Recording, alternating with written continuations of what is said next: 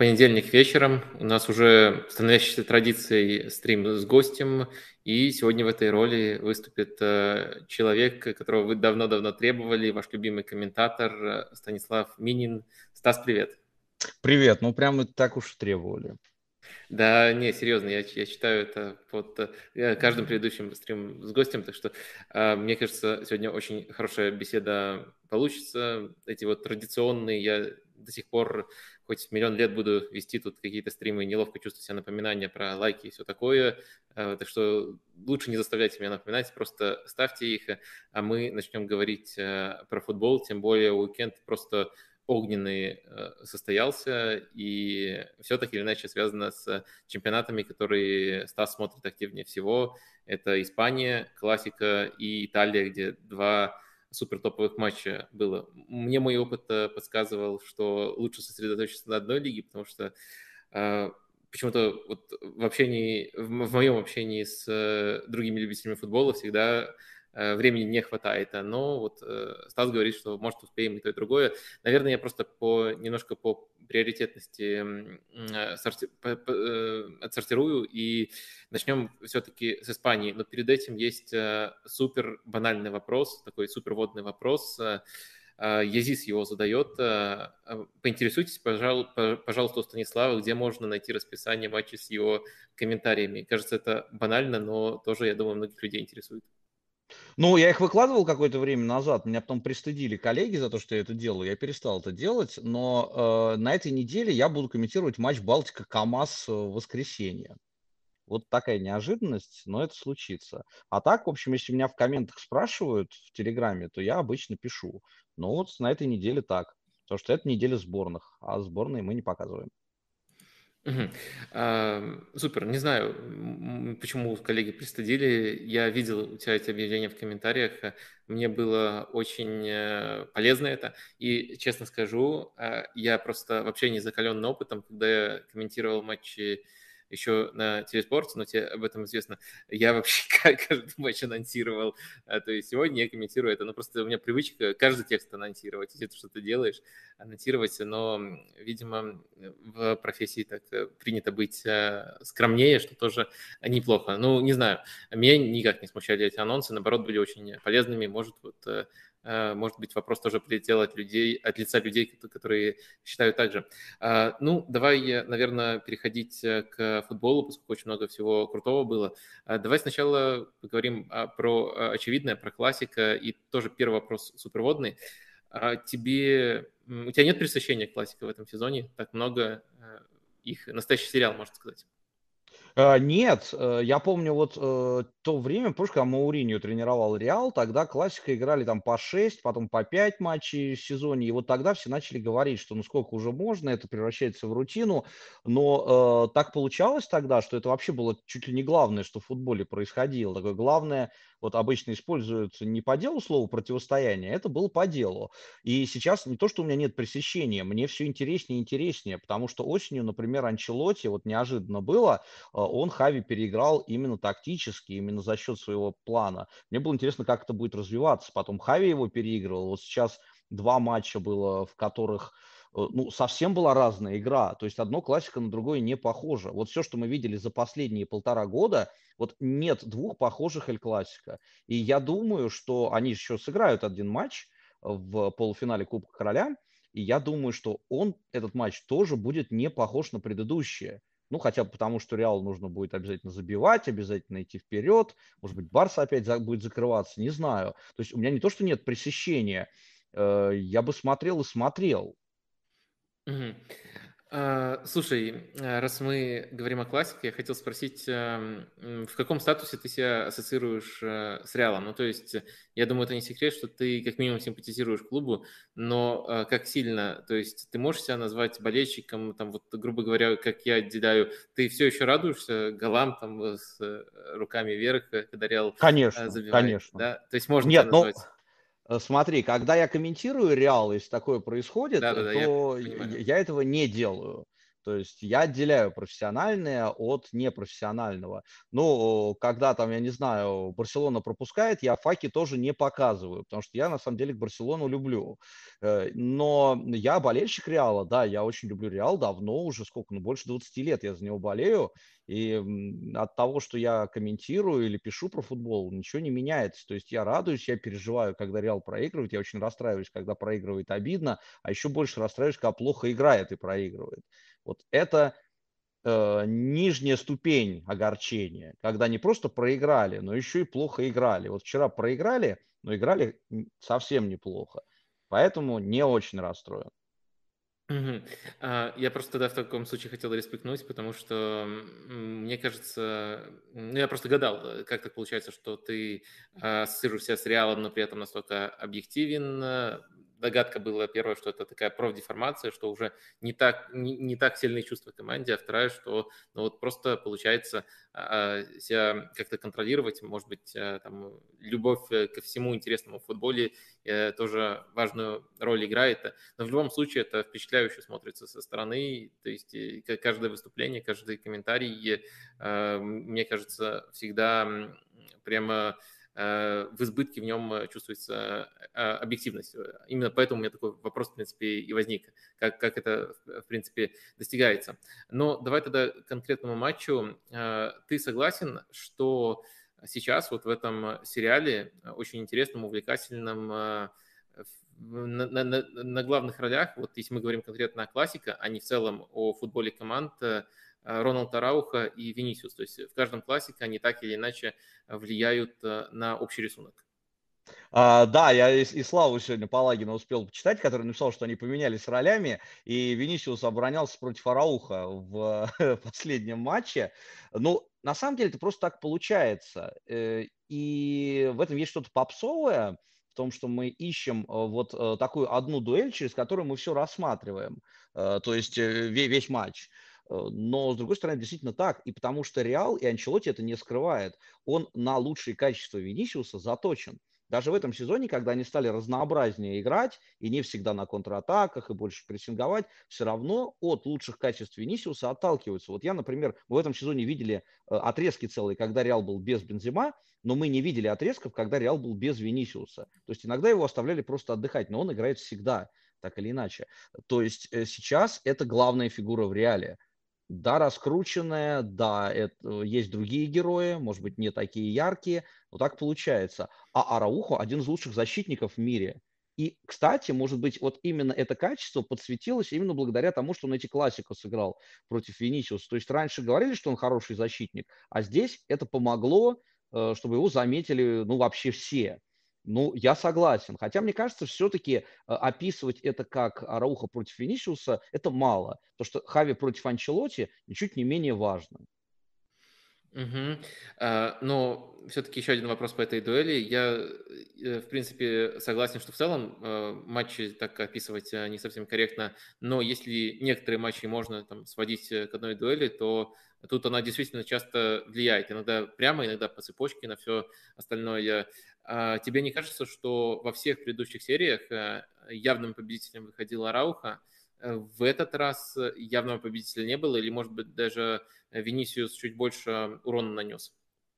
А, да, кажется. И более того, вот когда гол э, забивали первый, ну, то есть Араух сам себе его забил, вот до этого, как мне показалось, вот как я увидел, было два подряд эпизода, когда игроки Реала, они старались вот своими перемещениями сделать так, чтобы не было этой дуэли, что они у Рароуха как будто уводили в центр или оставляли его против другого игрока, и Венисиус получал, но не то, чтобы больше свободы, а Роха все равно его пытался закрывать, но он получал лишние секунды две, э, и мы знаем, что Венисиусу этого бывает достаточно. То есть, и вот благодаря этому, благодаря тому, что они подстраиваются уже команда под эту дуэль, Венисиус действительно, ну, он прибавляет, он умный игрок, и команда умная, то есть и Анчелотти умный, они понимают, э, что они должны конкретно делать. Но если Арауха в такой монструозной форме, и если у него есть персонально вот эта вот ориентировка играть по Венисиусу, они должны Венисиуса освобождать. Кстати, вот и даже в э, матче проигранном в Кубке Короля, где у Реала, ну, почти не было моментов, один как раз удар Венисиуса, э, такой псевдоудар, когда при, пришлось даже вратарю сыграть. Вот и тогда во втором тайме они пытались, как мне показалось, э, разгружать этот фланг, насыщать его точнее, чтобы Арауху было сложнее. То есть мы еще увидим в этом сезоне, что будут делать они, но я думаю, что вот и команда под это подстраивается. А ты уже упомянул Хави против Анчелоти. Мне кажется, в этом отношении, если опять же рассматривать э, классика этого сезона как э, сериал э, с противостоянием тактическим, тренерским, в этом отношении, наверное, логично говорить об ответном ходе на квадрат Барселоны, потому что Барселона в прошлый, в прошлый раз очень важное преимущество получила за счет того, что использовала, по сути, квадрат в полузащите, то есть это классическая тройка плюс Гави, постоянно смещающийся с фланга. И в этот раз, несмотря на то, что нет Педри, все равно было такое насыщение полузащиты, но, как мне показалось, э, у Анчелоти был осмысленный и весьма интересный, весьма качественный ответ. Это использование Вальверде в еще более центральной роли, чем обычно, вплоть до того, что мы иногда наблюдали тоже четверку э, явную, можно, наверное, даже как 4-4-2 с перекосом на левый фланг записывать. То есть э, Вальверде э, выстраивался рядом с Камавингой, Кроосом, Модричем и помогал сдерживать этот треугольник. Те, как казалось, это эффективный ход Карла? Да, да, да. Э, это вот, если мы говорим обычно 4-4-2 есть ромб, а это, наверное, 4-4-2, не знаю, трапеция, что, что это. Э, и на, на самом деле это логично ведь было, эм, когда ведь Карло начал использовать э, Вальверде вот в этой роли ложного вингера, который отходит в центр, еще задолго до того, как они стали встречаться с Барселоной, вот с Хави, и до того, как Хави это придумал. То есть это было естественное оружие, которое он может использовать. В предыдущих матчах, ты сказал, предыдущий раз проиграли, а Кубок как будто пропустили, потому что в Кубке этого не было, на самом деле, у Барселоны. Э, они забили, после этого они закрылись, там вот вообще был другой сценарий. А в Суперкубке, конечно, тогда за счет этого переиграли. Да, логично, э, подстроился под это Анчелоти, преимущество Барселона в результате в центре не получила, и дольше переходила в атаку, Э, ударов меньше она в результате нанесла, опасных ударов было меньше, чем могло бы быть. Да, мне кажется, это эффективно. И Вальверде вот показал в этом сезоне, вот как он эволюционирует. Э, его могут в самых разных тактических ролях использовать. То есть, ладно, он э, стал уже вингером. Вспомним, с Ливерпулем ушел, помог закрыть вот эту супер-тройку Ливерпуля. Здесь стал четвертым в квадрате. Если у тебя здоровый такой игрок – Получается, можно его ставить вообще, давать ему любую задачу, ставить его в любую точку на поле, он справится. Мы знаем, что Вальверде может и правого защитника э, играть, если надо. Да, мне показалось, что это эффективно, и благодаря этому игра, ну, в общем, была равной, хотя у Барселоны ударов побольше было первом тайме, правда, издалека в основном. Э, но и учитывая еще качество бьющих, э, опасность тоже была. Но да, игра получилась равной. Я думаю, что это грамотно. Вот поэтому мне и не скучно. Потому что Карло, он не застаивается, он все равно что-то придумывает э, под Хави. Даже вот в, так, в таком матче, даже по ходу этого матча ему и придумывать пришлось несколько раз, пришлось ему еще и раскрываться, ко всему прочему. Мгм. А, на самом деле, мне кажется, эволюция Вальверде скорее в том, что он поспорил на десятку голов Да, с да, да, Анчелотти да, да, да, и, и начал забивать, потому что он и раньше пожалуй, был самым объемным футболистом а, планеты. То есть э, ему просто покажи, э, какую двойную или тройную роль на себя взять. Вот если ты правильно угадаешь эту роль, то он тебе исполнит. В этом, в этом плане, конечно, э, просто уникум. Тоже, тоже мне он, безусловно, очень-очень нравится. Наверное, еще спрошу о такой штуке. Видишь ли ты как, какие-то системные сходства в голах Барселоны? Они не похожи на 100%, но они похожи тем, что это подключение из глубины от полузащитника вторым темпом Роберта Кисье. Эм, думаешь, это можно назвать вот именно системным недостатком то, то, то, что вот, э, то, с чем Реал регулярно испытывал проблемы? Ну, то есть, что из второго темпа, по сути, забивают. Да, ну да. да, они похожи, хотя это вообще были ну, разные сценарии. В первом тайме Барселона все-таки, она преимущество по ударам добивалась, она поворотом била, она должна была какой-то момент создать, но вот здесь чуть неосторожно сыграли, от, вот этот тоскок допустили, и э, Роберто пробил. А во втором тайме, ну, тут это просто ситуативно получилось так, что Кисье забил. А на самом деле там же уж совсем другая игра шла. То есть на одни ворота атака, на другие ворота атака. Реал раскрылся, атакует, и атаки, естественно, пропускает. Э, ну и вот там так бывает. А у Барселоны такое на самом деле и раньше бывало э, часто, и не только с Реалом. Там, вспомни, как у них Паулинью играл, э, чем-то вот мне случай Кисье напоминает. И по, ком- по комплекции, по, по конституции они ну, похожи. Вот тоже приходила эта восьмерка, мощный полузащитник и забивал. Я бы сказал, что голы эти, ну, в чем-то похожи, но ситуации уже были совершенно разные. Э, очень много возмущений в чате по поводу того, что мы назвали игру равной, но я лично не думаю, что это, эти, эти слова нужно забирать или как-то э, перефразировать. Может быть, только уточнить, э, э, как мне кажется, что э, в первом тайме мы видели очень много хорошей нейтрализации от двух команд, э, и преимущество Барселоны некоторое было, но э, не э, большее, чем то, то, которое можно обусловить фактором счета. То есть Реал забил быстрый гол, и Барселона была чуть активнее, но точно не штамповала какие-то по-настоящему явные моменты. А во втором тайме, как мне кажется, действительно, наверное, Барселона заслужила и э, была ближе к победе, но это во многом связано с тем, что у Анчелоти турнирное положение немножко другое было, что ему э, нужно было раскрываться, и мне кажется, он постарался раскрыться, но дальше, конечно, бывает по-разному, бывает как в Лиге Чемпионов, а бывает как э, в Ла Лиге. Ты с такой оценкой согласен? Да, и э, на самом деле чуть было не случилось, как в Лиге Чемпионов. Но здесь немножко другая история. Здесь Реал все-таки в счете вел, Барселона сравняла. И, и если бы, допустим, вот Асенсио там на шаг назад был бы и забил бы чистый гол, вот выиграли бы они 2-1. Это такая история скорее чемпионата Испании. В Лиге Чемпионов там другой режим. А, а тут, ну да, Анчелоти раскрылся, то есть 9 очков, понятно, что 12 очков еще хуже, чем 9, но Анчелоти понимал, что и при 9 они чемпионат никак уже, наверное, не зацепят. 12 матчей Барса не то, что столько не растеряет, Реал столько не наберет. Э, по поводу равенства, э, действительно, здесь были просто, во-первых, сценарий определился во многом первым голом. Э, потом у каждой команды, как мне кажется, были отрезки преимущества. У Барсы э, все-таки преимущество было в активности в первом тайме после пропущенного. У Реала вот после 60-й минуты, когда они стали под более атакующую игру перестраиваться. То есть они стали больше рисковать, они выше стали отбирать мяч, они проводили вот эти быстрые атаки, они забили отмененный гол. Это тоже вытекало из отрезка их преимущества. Но вот если мы эти отрезки суммируем, мы получим равную игру. В общем, равную игру. И на самом деле это комплимент обеим командам. Это две равносильные команды. Угу. И если постепенно переходить к сильным и слабым сторонам, в первую очередь, наверное, сильным, поскольку команды действительно топовые по ходу всего сезона, и как они проявились в этом матче, а не кажется ли тебе, что если мы берем вообще вот достоинство по ходу всего сезона, то ключевые стадии для противостояния Барса против э, Мадрида – это то, как прессингует Барселона. У Барселоны в Испании, наверное, 100% лучший прессинг, может быть, э, в тройке в Европе тяжело просто четко очертить на разных этапах по-разному, но я очень впечатлен э, работой Хави в этой стадии.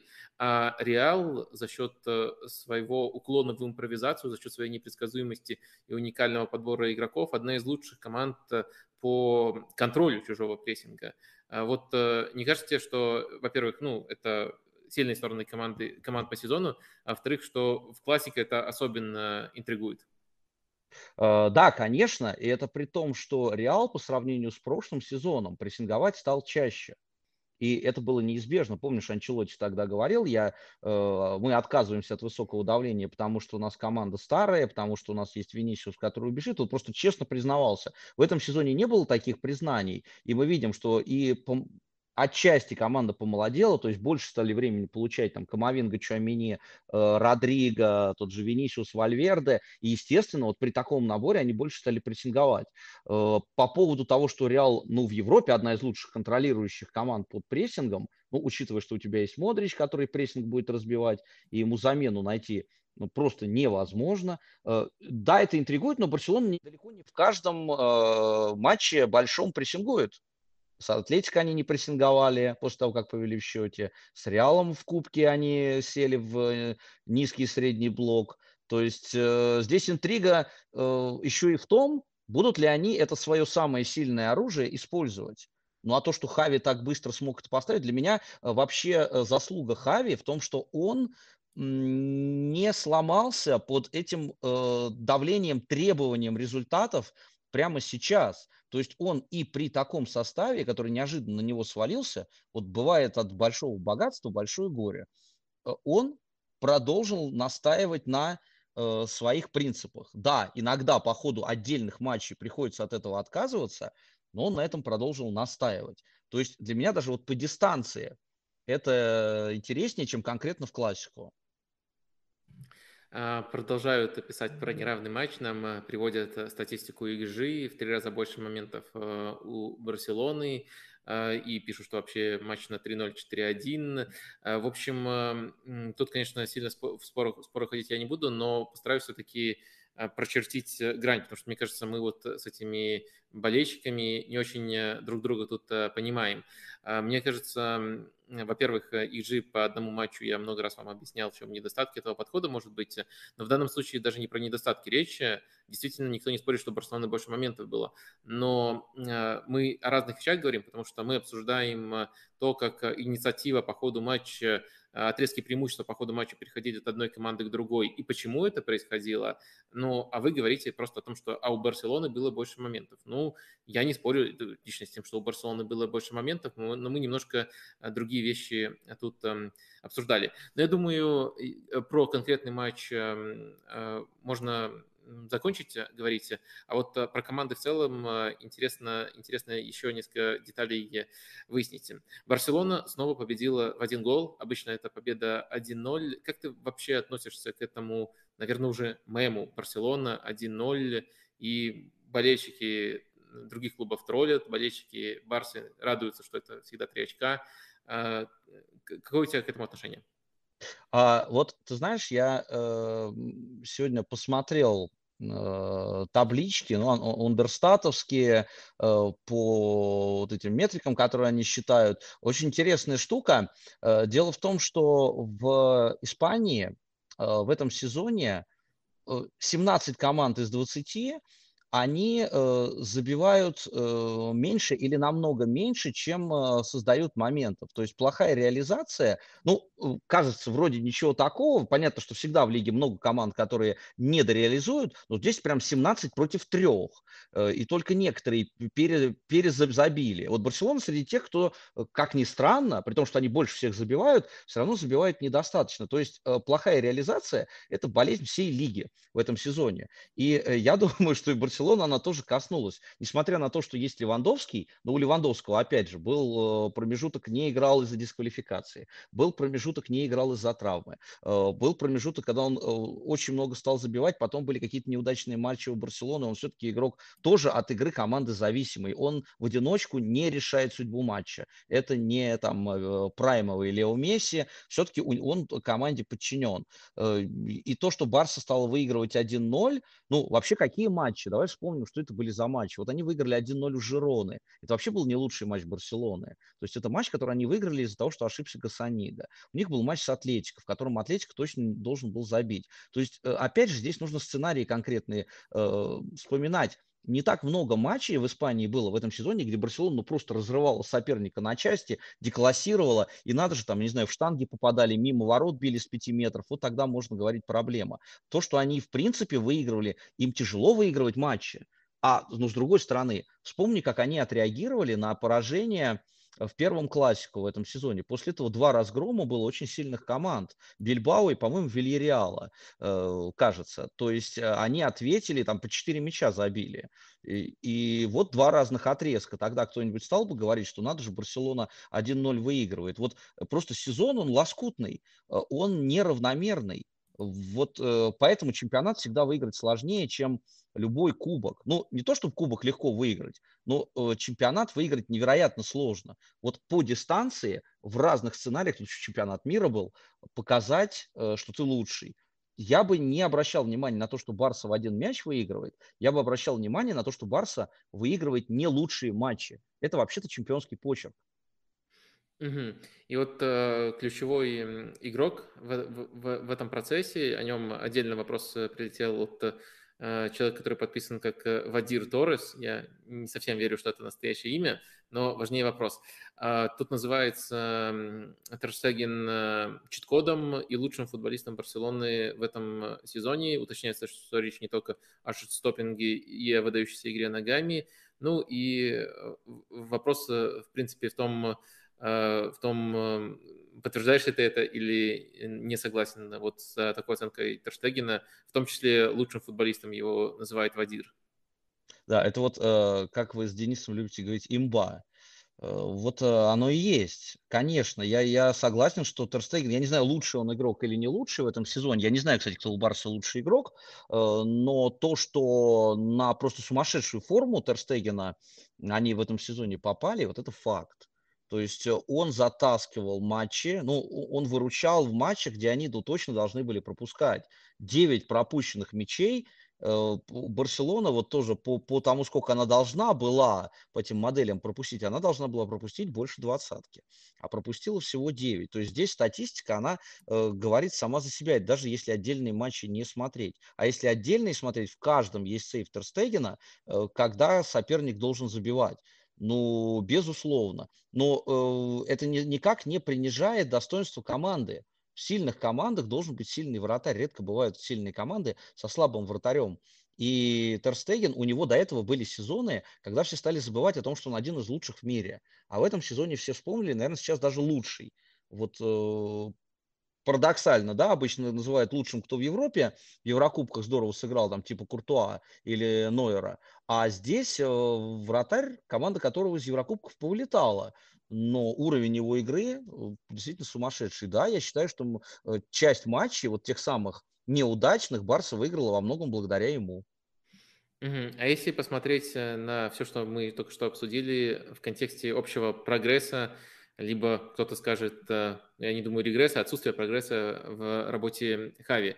То есть текущий футбол, а, все еще не сверхрезультативный, даже несмотря на то, что голов могло быть э, чуть больше, чем мы наблюдаем, с большим количеством навесом, с упором на фланги, с, наверное, примитивом, но примитивом именно по меркам Барселоны. Вот по-твоему, это промежуточная стадия между каким-то чистым футболом, чистой тикитакой, которую хочет построить Хави, либо дальше будет то же самое, только э, больше навесов, больше моментов э, и лучшее использование этих же сильных э, сторон. И одна из этих сторон это все-таки очень надежная оборона и где-то даже гибкость. Ты уже вспоминал матчи, в которых Барселона садилась достаточно откровенно при удобном счете. А, я, честно говоря, думаю, что скорее второе. Я не верю в то, что какую-то тикитаку 2-0 или 3-0 Хави построит. А, плюс в Испании, все-таки об этом тоже не стоит э, забывать, в последние годы Испания стала чуть ли не самой оборонительной лигой из топ-5. То есть э, там все команды обороняться умеют. Там мы редко встречаем, что одна другую громит. И я думаю, что ну да, это просто будет более гибкая Барселона, просто они больше будут создавать, они будут доминировать за счет каких-то э, других э, своих умений. Ну и э, даже подбор игроков. Ну вот взяли Франк Кисси, это что, игрок для тики-таки? Нет, понятно, что он не для основного состава, а для ротации, для глубины. Но все равно они его взяли. Сейчас вот если мы почитаем, кого Барселона хотела бы пригласить, это футболисты, которых мы в команде Пепа Гвардиолы вряд ли бы увидели. То есть мы встречаем самые разные имена.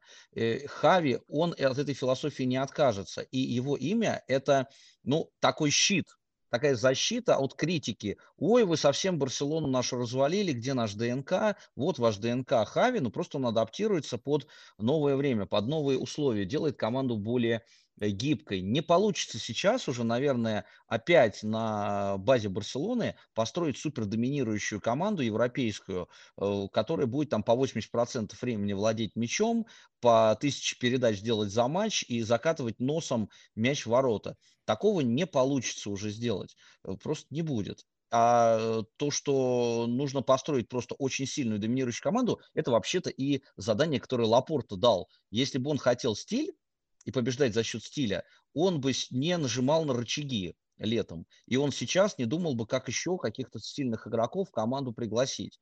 То есть сейчас вообще другая стоит задача.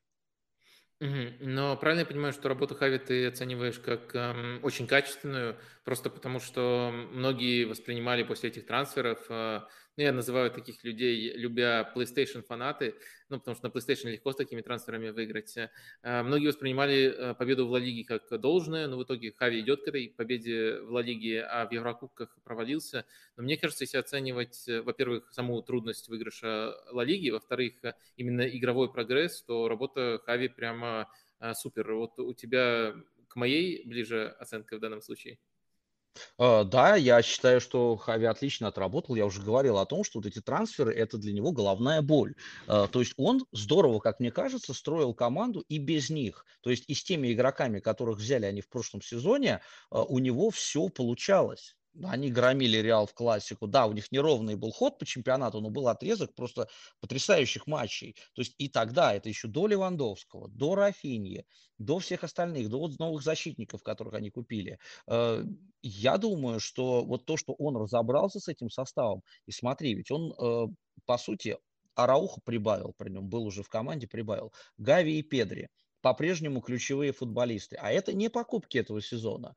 Левандовский строился в игру, но вот это супер покупка. Рафинья, казалось бы, в тени Дембеле, Дембеле травмирован, Рафинья тоже играет тот футбол, который надо. Главная была проблема Рафини, Дембеле, как их совместить. Э, он, кстати, не придумал, как их совместить, по-хорошему. То есть приходилось убирать одного и другого. Здесь травма так вот в кавычках помогла. Ну, то есть все равно, вот если по каждому персонально пройти, он либо новую роль придумал, все играют у него, и он э, все равно от своего такого вот интенсивного, интенсивного футбола не отказался. Нет, э, Хави в этом смысле молодец. То есть и мы недооцениваем работу тренеров, которые работают с очень сильными составами. Действительно так кажется. Вот тебе купили Левандовского, он у тебя играет. Все, он тебе забьет 100 мячей. Он забил 15 в чемпионате, 100 не забил. Но как-то команда все равно выигрывает у всех и на первом месте.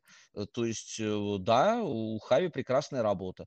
И Хави, мне кажется, опирается даже не на тех, кому купили. То есть расслабился, все, газетку почитывает. Нет, он по-прежнему опирается на наработки прошлого сезона, плюс он именно в эту модель постарался вписать новых игроков. Но у него Марк Салонс стал центральным защитником.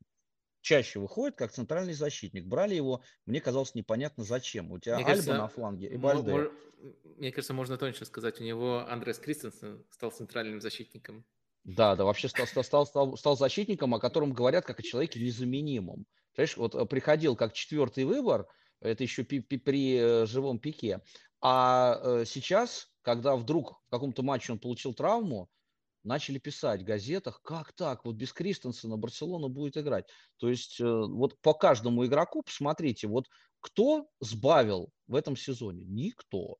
То есть все, кто пришел, все оказывается, и Кисье выходит, забивает, передачи отдает. То есть любой игрок, может быть, даже временем своим недоволен, почти, я правда скажу почти, может, кого-то забыл, но почти все прибавили. Ну, это болезненное почти, потому что Белерин не смог пройти этим путем, а да, я да, да, да. ожидал. Мне ну, было э... приятно, красивая история была бы. Да, ну вот он в спортинге что-то не играл, правда, не видел я его в последних матчах. Mm-hmm. Ну, бывает, бывает. Э, да, э, я бы хотел к одной позиции конкретно вернуться, потому что вот если мы все резюмируем, что было сказано, э, говорим о том, что Хави будет идти не путем чисто тики-таки, а вот просто развивать тот футбол, который мы более-менее сейчас наблюдаем. Может быть, он станет более вариативным, более двуфланговым, но все равно вот есть центр притяжения, правый фланг. Там у нас Дембеле и Рафиния. Вопрос э, простой. Вот когда все здоровы, ты сказал, что травма очень сильно помогла сейчас э, Хави разобраться, но когда все здоровы, кто должен играть, кто тебе э, больше нравится и вокруг кого в качестве основного нужно будущее строить?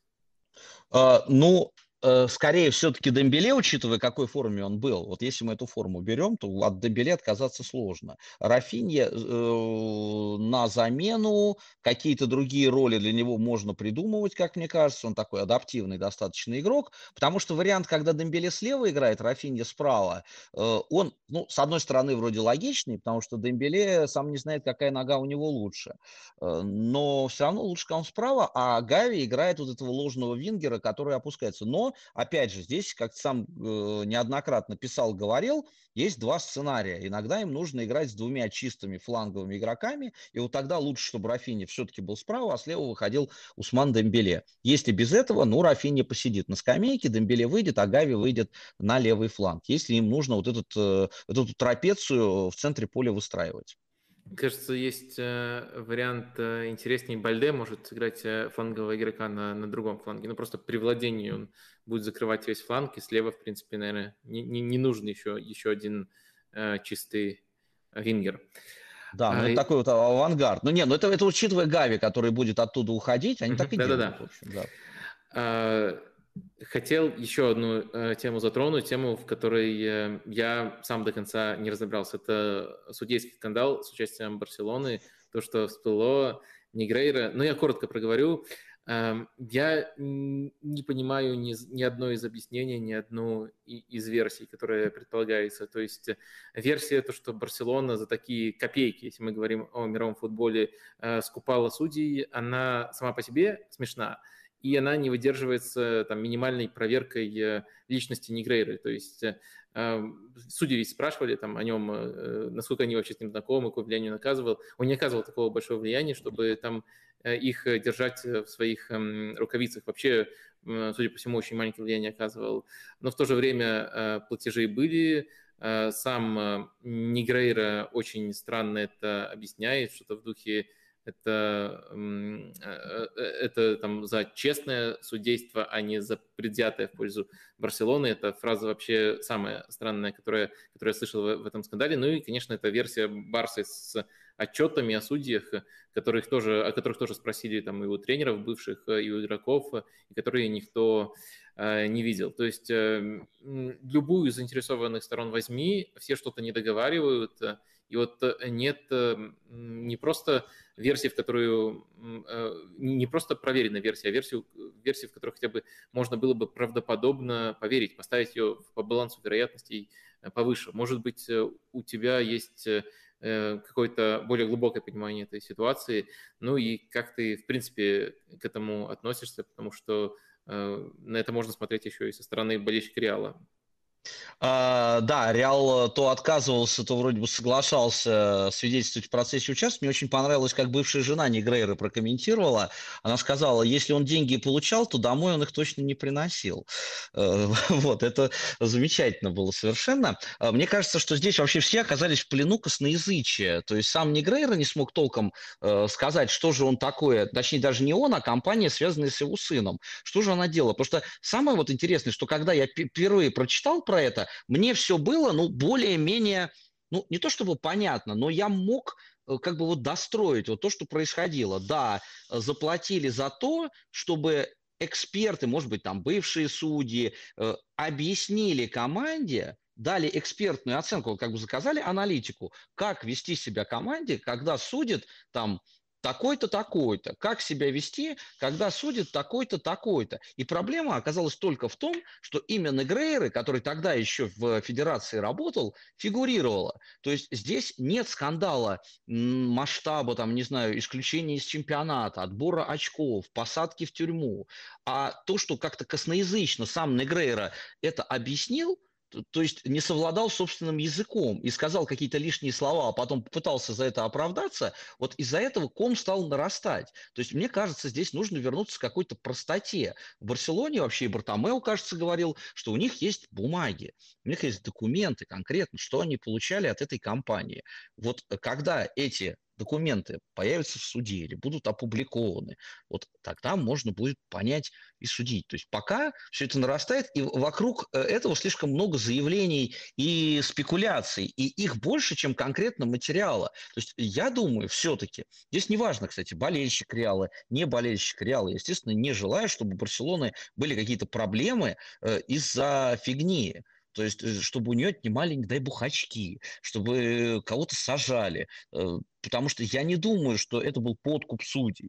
Я думаю, что э, это вот действительно была как попытка э, получить некую аналитику. Может быть, это была глупость. Какую-то аналитику получишь по судьям. Он сегодня судит так, завтра судит эдак.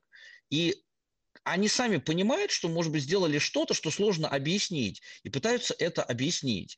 То есть э, здесь, как мне кажется, не то, что точка не поставлена, еще что просто материал сам не опубликован, из которого можно было бы какие-то выводы делать. Угу.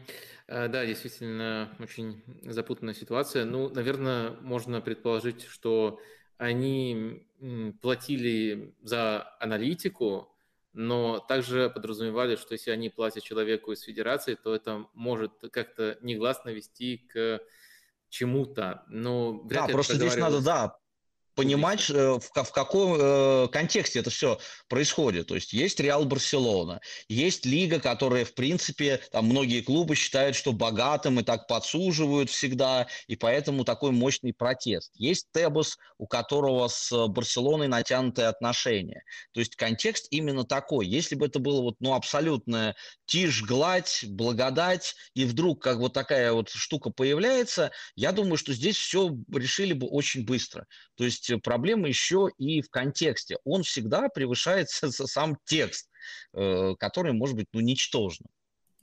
То есть, э, плавно переходя к Реалу, я правильно понимаю, что когда отменили гол Асенсио, э, ты как болельщик не вспоминал вот об этом скандале, а вот еще одно доказательство. Не было такого?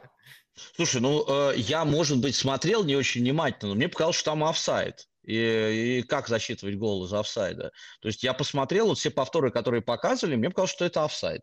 Ну, поэтому нет, я не вспоминал. Я вообще, честно говоря, вот э, я, поскольку еще и как-то в контексте российского футбола, ну, по работе существую, вот э, утомило то, что его превратили в бесконечный, вот каждую неделю повторяющийся судейский семинар. То есть там вообще нет никакой игры, только обсуждают судейство. И когда то же самое начинают делать там с Ла Лигой или серией А, вот у меня это вызывает э, раздражение. И поэтому вот э, это защитная реакция. Я вообще постараюсь судейство никогда никогда не обсуждать. Мне всегда кажется, что если судья ошибся, то он просто ошибся.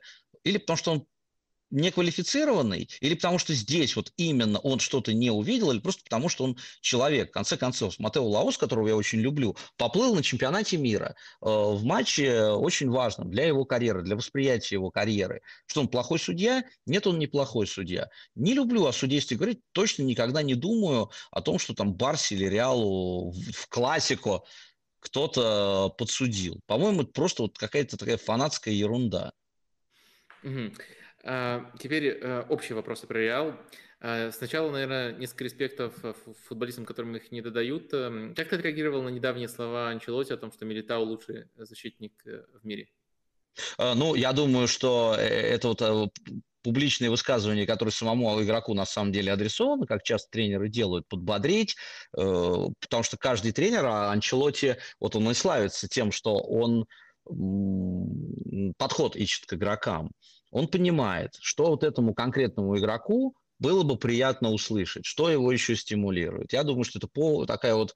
Э, вот он так стимулирует Эдера Милитао. Я не думаю, что Милитао сильнее, например, чем Араух, хотя Милитао э, меня поразило то, как он быстро стал прогрессировать в последние сезоны.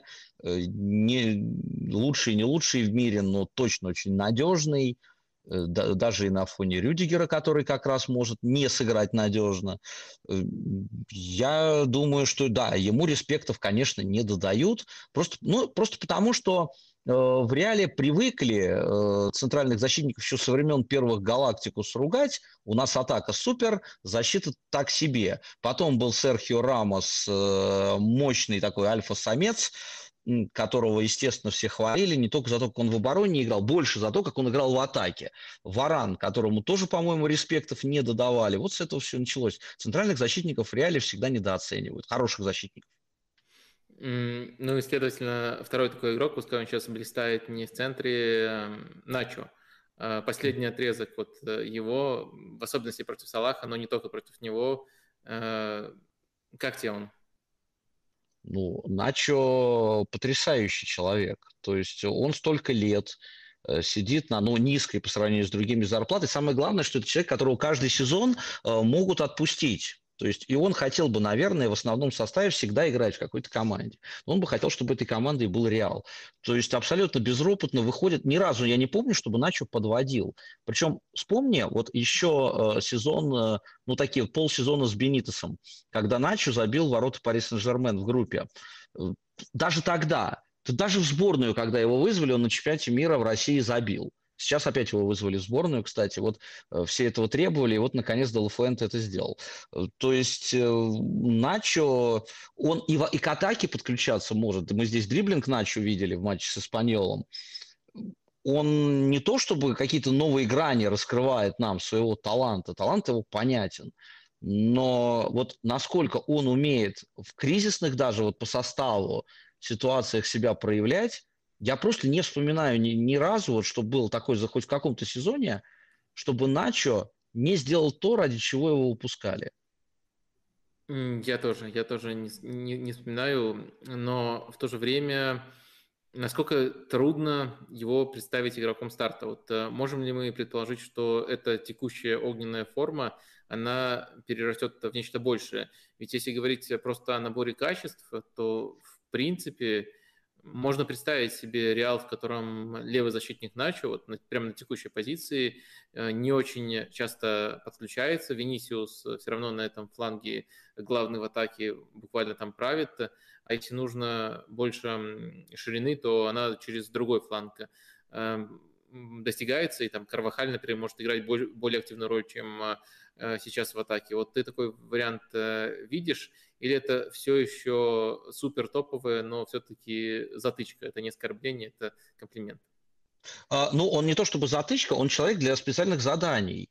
И эти специальные задания часто бывают нужны, э, когда против Реала играет команда, либо того же статуса и силы, ну типа Ливерпуля, у которой очевидно есть угроза, которая идет через правый фланг. И нужно эту угрозу закрывать игроку, у которого серьезные оборонительные навыки. Э, ну, вот чаще всего Начо именно такую роль выполняет. Кстати, вот мы говорим про левый фланг, он может играть центрального защитника, он может играть правого защитника. Слева просто у него вот, вот эти перформансы самые яркие э, получаются. Я думаю, что Реал просто ну, чисто психологически настроен на то, что э, у него оба крайних защитника, они постоянно атакуют. Вот именно на такую модель. Может быть, в этом минус, может быть, им нужно это переосмыслить действительно. И вот то, как ты сказал, Венисиус создает ширину на одном, а там а, условно Карвахаль на другом. Там, кстати, может не оказаться Карвахаль, там может быть Лукас Васкес, может быть еще кто-то. Но вот да, но не случайно, совершенно не случайно Камовингу использовали в качестве левого защитника. То есть нужно больше атаковать, больше доминировать, э, больше динамики на фланге. И как кажется, Начо, он хуже в этом. Он хуже атаку поддерживает, он все-таки вот именно защитник. Э, я думаю, что, ну, может быть, это и психологическая такая установка, что нужно так все время делать, а на самом деле, если попробовать, не хуже получится. Сейчас э, этот отрезок Начо, ну, мы просто говорим о том, кого он должен убедить. Вот Карло Анчелоти, может быть, он и убедил бы, и он бы так и доигрывал сезон, может быть, так и доиграет. Потом будет другой тренер, и все начнется заново. Начо ведь вместе со всей командой переживает прихода Анчелоти, Зидана, там, Бенитеса, Лапитеги. Тренеры это разные бывают, и ситуации разные. А, крамольная мысль, что если попытаться представить Начо в другой команде, но в конкретном контексте. Просто есть э, предположение у меня, что его качество, они могли бы быть даже в топовом клубе востребованы в роли явно основного, но в тройке центральных защитников. То есть он играет, допустим, правого центрального защитника, либо просто крайнего центрального защитника в тройке. И учитывая, какие в современном футболе требования к этой позиции, Начо и без мяча, и с мячом, наверное, был бы оптимален именно в такой роли. Как тебе такая гипотеза, допустим, в условном да. Интере оказался бы Начо и заиграл бы? Интер э, абсолютно, да, прекрасный вариант, учитывая, что мы вчера видели, что им как раз не хватает центральных защитников, бывает. Я, честно говоря, правда, подумал сначала тоже, наверное, Крамола, не про Интер, а про мадридский Атлетика. Вот если они на тройку центральных перестраиваются, вот вместо Эрмоша представь себе, что играет Начо. И какой-то был бы подарок для Диего Симеоне. Ну а что, в реале я не играю в старте, пойду из Мадрида уезжать не хочу. Буду играть за Атлетика. Ну, я не слышал про, про такие предложения. Интер, ну, прекрасно, да, в любая команда, которая тройка играет, э, вот, или же Реал перестроится на тройку центральных защитников. Слушай, э, слишком, может быть, детальный вопрос, но если в Атлетика, то не лучше ли вместо Савича? Но все-таки у Эрмоса полезная левая нога, и он да, э, с мячом... Тогда справа, справа, справа. Но я не знаю, может быть, болельщики Атлетика очень любят Савича. Ну, Начо крутой, конечно, мог бы и справа в этой тройке сыграть. Ну, видишь, вот тоже психологический эффект, поскольку последний матч сейчас сыграл слева, уже на автомате начинаешь его представлять слева. Это как вот такой отпечаток уже в короткой памяти. Все время тебе кажется, что он левый защитник, хотя он э, просто защитник. Ну, Интер, вот Интер хороший вариант. Ну, есть еще такой элемент, что желаешь ему удачи. А сейчас э, самое самый явный путь в основу для него, если фантазировать, то, скорее всего, именно э, левый фланг. Хотел спросить еще вот что. Э, тебя не бесит э, давление, которое сейчас оказывается на Анчелоте? Очень много раз я слышал, как его вынуждали говорить, что не волнуйтесь, к концу сезона мы выиграем трофей. Но вот как будто от выигранного либо невыигранного, но остаются уже кубковые турниры, эм, зависит наличие или отсутствие прогресса у Реала, и все сводится в работе тренера, в работе Анчелоти, который, как мне кажется, после прихода грандиозную работу проделывает к выигранному, невыигранному трофею. Кто-то вот говорит, что это культура реала, это круто, но мне, меня скорее такая методика оценки э, по трофею, который причем может быть очень разным. Одно дело выиграть Кубок Испании, другое Лигу, Лигу чемпионов. По трофею оценивать э, отсутствие или наличие э, прогресса и там не учитывать, например, дистанцию в два сезона, на которой Анчелоти круто себя показал однозначно. В общем, эм, меня это просто бесит, и вопрос, в принципе, к этому сводится. А вот тебя не, не, не бесит такое позиционирование, что Анчелоти буквально толкают это говорить и давят на него таким образом? А, да, меня это раздражает, причем а, меня раздражало увольнение Анчелоти после его второго сезона, когда он первый раз приходил. Тогда тоже была очень качественная игра, они просто не взяли трофеи, но кучу матчей можно вспомнить, которые они просто потрясающе проводили в том сезоне. Э, он тогда ушел, э, Зидан лучший, по-моему, вот именно как тренер-тактик свой сезон провел с 60 травмами, когда он ни одного трофея не взял. Ну, ты помнишь, последний, когда он mm-hmm. письмо открытое написал. Опять же, человеку помахали рукой, он ушел. А, ну, ладно, там Жозе ушел последний сезон без трофея. Жозе вообще больше э, трех лет нигде не сидит. Но вот сейчас э, мне кажется, что если Анчелоти и уйдет, он может сам захотеть уйти. В конце концов, он все уже выиграл. Он может действительно уйти в сборную Бразилии. Почему нет? Все говорят, даже президент Бразильской Федерации. Но Реал и я думаю, что и президент Реала, и руководство Реала должно сделать все, чтобы Анчелотти оградить от любых нападок. Абсолютная благодарность за то, что он сделал последние два года для команды. Вообще он тренер был, и убрали, чтобы еще что-то выжить из этого поколения уходящего, чтобы обеспечить плавный переход. Он выжил не то, что максимум, это овертоп, то, что он сделал в прошлом сезоне, чемпионство и Лига чемпионов в этом сезоне борется за трофей. Я, кстати, не недооцениваю Кубок Короля, потому что это турнир, в котором участвует Барселона. Это, ну, если вот так примитивно говорить, и мадридский Атлетика. То есть вот это турнир, который ты выиграл у Атлетика и Барселоны в любом случае, даже если про других не говорить. Это важный турнир, ну, значимый, тем более Реал давно его не выигрывал. Э, и, конечно, э, на Карло давление – это абсолютная неблагодарность. Я считаю, что он в этом сезоне, вообще, вот если мы посмотрим, Реал нормально набирает очки в чемпионате. Просто Барселона идет в сумасшедшем графике. Обогнать команду, которая идет в сумасшедшем графике, невозможно. Вообще по сумме двух классиков у Реала э, преимущество. 3-1 дома, 1-2 на выезде. Если бы поэтому судили, вот у них было бы равенство очков, и Реал был бы чемпионом тогда. Ну как ты так обгонишь команду, которая ну, всех смела просто Барселону по результатам, хотя бы по результатам, она всех прошла. Ты ее не обгонишь.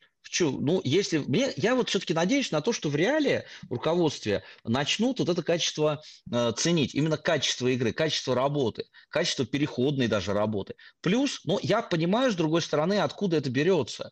То есть э, это вот э, важно, чтобы вот этот победный дух, он оставался. Если мы какой-то э, сезон провели без трофеев, то нам нужно считать, что это плохо, потому что мы как будто вот э, из тонуса выпадаем чемпионского, а к нам должны приходить игроки большие, где-то им больше денег предложат, но мы им предлагаем вот этот статус чемпионской команды, где ты все время будешь брать трофеи. Поэтому мы не должны успокаиваться. И, к сожалению, отставки тренеров и вот эта вот критика избыточная, это последствия, это как побочный эффект вот таких настроений.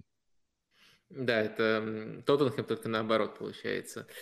Хорошо, у меня очень похожая позиция по поэтому когда мы все-таки неизбежно вот перейдем и будем обсуждать следующую тему про будущее Реала, условимся, что мы не обязательно говорим про ближайшее лето, мы говорим, в принципе, о той смене тренерской, которая рано или поздно настанет. Мне кажется, это важная оговорка.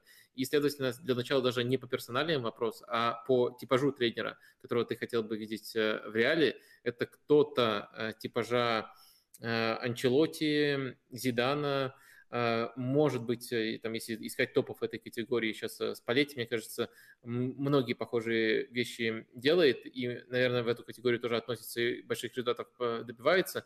Ну, в общем, школа мысли вот такая, либо более системная школа, которая, наверное, чуть популярнее сейчас на топовом уровне. Вот что бы ты хотел дальше видеть у Реала? Такую перестройку, либо попытку продолжить этот путь, который так был успешен при Анчелоте и Зидане? А, ну, э, дело в том, что этот путь, он как бы сам собой нарисовался. Потому что никто ведь, когда приобретались там и Модрич, и Кросс, и когда приходил Казимир, и до этого был Шаби Алонсо, когда приходил Бензима, э, никто ведь не планировал в долгую на 10 лет, что у нас вот э, к 2023 году будет команда, у которой в центре тройка у взаимодополняющихся качеств, э, ведь это не было планом. Это просто так сложилось. Вот были игроки таких качеств, и именно от них пришлось тренерам выстраивать игру. А потом выяснилось, что это и круто. Это может э, вообще э, быть равноценно лучшим системным командам, и мы титулы будем брать. Это просто так получилось. Запланировать еще одну такую же команду, она, она неизбежна. Все-таки мы говорим об этом не первый год, но все равно они будут уходить. И Кросс, и Модрич будут уходить. Я не знаю, как их заменить. Вот уже два игрока минус, по качествам им таких же не подберешь, значит, подберешь других и значит нужно будет отталкиваться от их качеств. Если и есть время, когда можно системный проект запустить в реале, то это нужно сделать, э, конечно же, э, вот сейчас, в ближайшие два года то есть взять тренера-системщика. Я бы э, здесь э, скорее склонялся, ну, наверное, мне, мне нравится Тухель, мне нравится идея Тухеля. Я, правда, не понимаю, насколько он поладит с руководством Реала. Здесь все-таки своя особая культура, когда тренер, э, ну, скорее выполняет волю руководства. Не знаю, насколько само руководство готово меняться. Больше мне нравился бы, наверное, Почетина, тоже как тренер системный. Ну, он такой привыкший язык, простота будет. Тухель сейчас учит вроде как испанский. Почтин, понятное дело, что его знает. Э, и он в Испании тренировал и играл, но то есть здесь все знает прекрасно. Вот э, если выбирать из них, ну, может быть, скорее бы я к Почтину склонялся, хотя меня недавно болельщики мадридского Реала спрашивали, вот пятерку сочинить, прямо вот в э, режиме онлайн, пятерку сочинить лучших тренеров для Реала. Я назвал Тухеля среди системных. Ну, вот да, можно было бы такое попробовать, но тогда и руководству Реала придется немножко потерпеть. Его под него подбирать игроков, под то, что он хочет, тренера больше слушать. И ни в коем случае, если нет трофеев, не говорить ему, Томас, до свидания, мы возьмем следующего. Э, если же все-таки мы продолжаем э, плавный переход, и думаем, что еще Модрич и Кросс два сезона поиграет, и нужно к ним подстроить еще пару французов, вот надо и Камовинга, и Чуамини, чтобы еще увереннее заиграли, я бы склонялся к тому, чтобы был третий приход Зинедина Зидана. Э, либо же, да, э, мне очень нравится идея, мне, мне нравится Шаби Алонсо, Э, и по бэкграунду, и по идеям. И мне кажется, что он-то как раз тренер, с одной стороны, такой системно мыслящий, с другой стороны, гибкий. Все-таки разные у него команды, разные страны, разные контексты. Он бы подошел. Рауля называют. Рауля я как тренера не очень хорошо знаю. Я все-таки очень мало видел его команду Кастилью и не до конца понимаю, какой он тренер. Это с Зиданом получилось. Но Зидан учился для того, чтобы у него получилось. Вот чему научился учился Рауль, я не очень хорошо знаю. Э, камбэк Зидана, прощение обид и грехов, э, мне казался бы интересным такой вариант. И я даже думаю, что Зидан был бы готов и системно тоже работать совершенно новой командой. То есть он, как тренер, мне кажется, рос все то время, что был в реале. Э, страшный вариант еще назову, но он тоже фигурирует, я уверен, тебе об этом известно. Конте? Нет, э, Конте тоже можно обсудить, но я хотел назвать Мауриньо из-за того, что у, него, у них до сих пор очень тесные и плотные отношения с Флорентино Пересом, и это может оказать э, большее влияние, чем какие-то последние удачи, либо победы в эм, неудачи, либо победы в Лиге конференций Жозе Мауриньо. Как ты думаешь, э, вообще к какому лагерю Мауриньо в, такой, э, в таком делении нужно относиться? И это хорошая или плохая идея для Мадрида? Э, это, ну, это прекрасная идея, если мы хотим вот эту команду, которая сейчас есть и которая все еще одна из самых сильных в Европе, если мы хотим ее похоронить. Вот для того, чтобы все расчистить, окончательно залить бетоном, Э, и на этом бетоне дальше должно что-то прорастать, Жозе Мауриньо с его эго, которое на самом деле не подавлено, несмотря на то, что в Роме кажется, что у него ну, более-менее неплохо все и с городом, и с клубом получается, все равно это Жозе Мауриньо. Это тренер э, не просто такой формации старой, это тренер, который действительно очень медленно меняется, э, уже, может быть, и не способен меняться. То есть он не то, не то. Он не системщик, вот э, в современном смысле слова. Он, э, если он под игроков, если и будет сочинять, то тоже руководствуясь какими-то своими старыми представлениями решениями. То есть он никакой не Зидан, не Анчелоти. Э, и мне кажется, что он, самое главное, что Жузе э, тренер не смелый.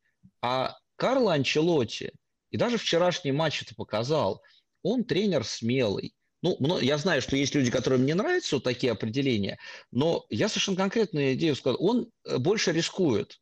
И Зидан тоже был склонен к тому, чтобы больше рисковать. У них есть эта жилка. У Жозе есть жилка прагматика, такого сушила игры. Мне бы очень не хотелось, чтобы он в Реал возвращался. Но прежде всего, конечно, по человеческим качествам. Я думаю, что он обязательно поругается с кем-нибудь из игроков, которые сейчас важны для команды, например, с Венисиусом, посадит его на скамейку. Зачем это нужно? Реал, э, вот что хорошо в Реале – все-таки э, это очень гармоничный коллектив. То есть там все ну, свои роли понимают. Даже если у кого-то есть какое-то недовольство, это не сказывается на команде. Даже Гаррет Бейл, который играл в гольф, все равно в команде его игроки не гнобили. Он э, спокойно ушел, потом они встретились где-то там с ним на тренировочных сборах, обнялись, все всеми довольны. Я не думаю, что эту атмосферу надо портить. Нужно взять тренера, который атмосферу тут тоже не испортит. Жазе, я боюсь, ее испортит. А, если мы говорим э, в общем о пути, то мы скорее склоняемся к э, системному тренеру, и это означает, что таких игроков с уникальными качествами, как э, Кросс и Модрич, напрямую заменять просто не придется. Поэтому вот давай попробуем представить, как могла бы выглядеть э, новая полузащита и на какую пропорцию она уже находится в клубе. То есть у нас есть э, Чуамини, Камавинга, Вальверда, игроки на долгую перспективу. Может, в каком-то расширенном списке может еще кто-то вроде э, Сибалиса фигурировать.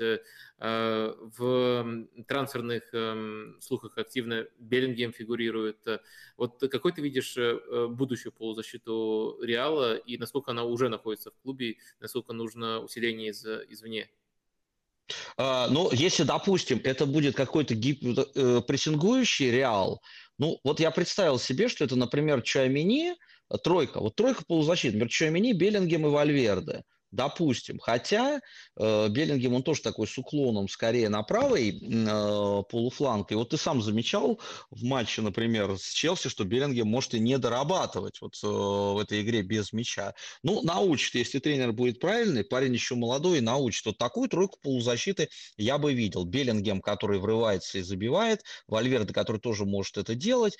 Ну, вот как вариант. Это новый такой поиск нового баланса. Это уже мы все забыли про то, что это была команда, которая лучше всех держалась под прессингом. Это будет команда, которая сама активно доминирует, прессингует, э, мяч отбирает на чужой половине поля и забивает. Вот такой вариант я бы видел.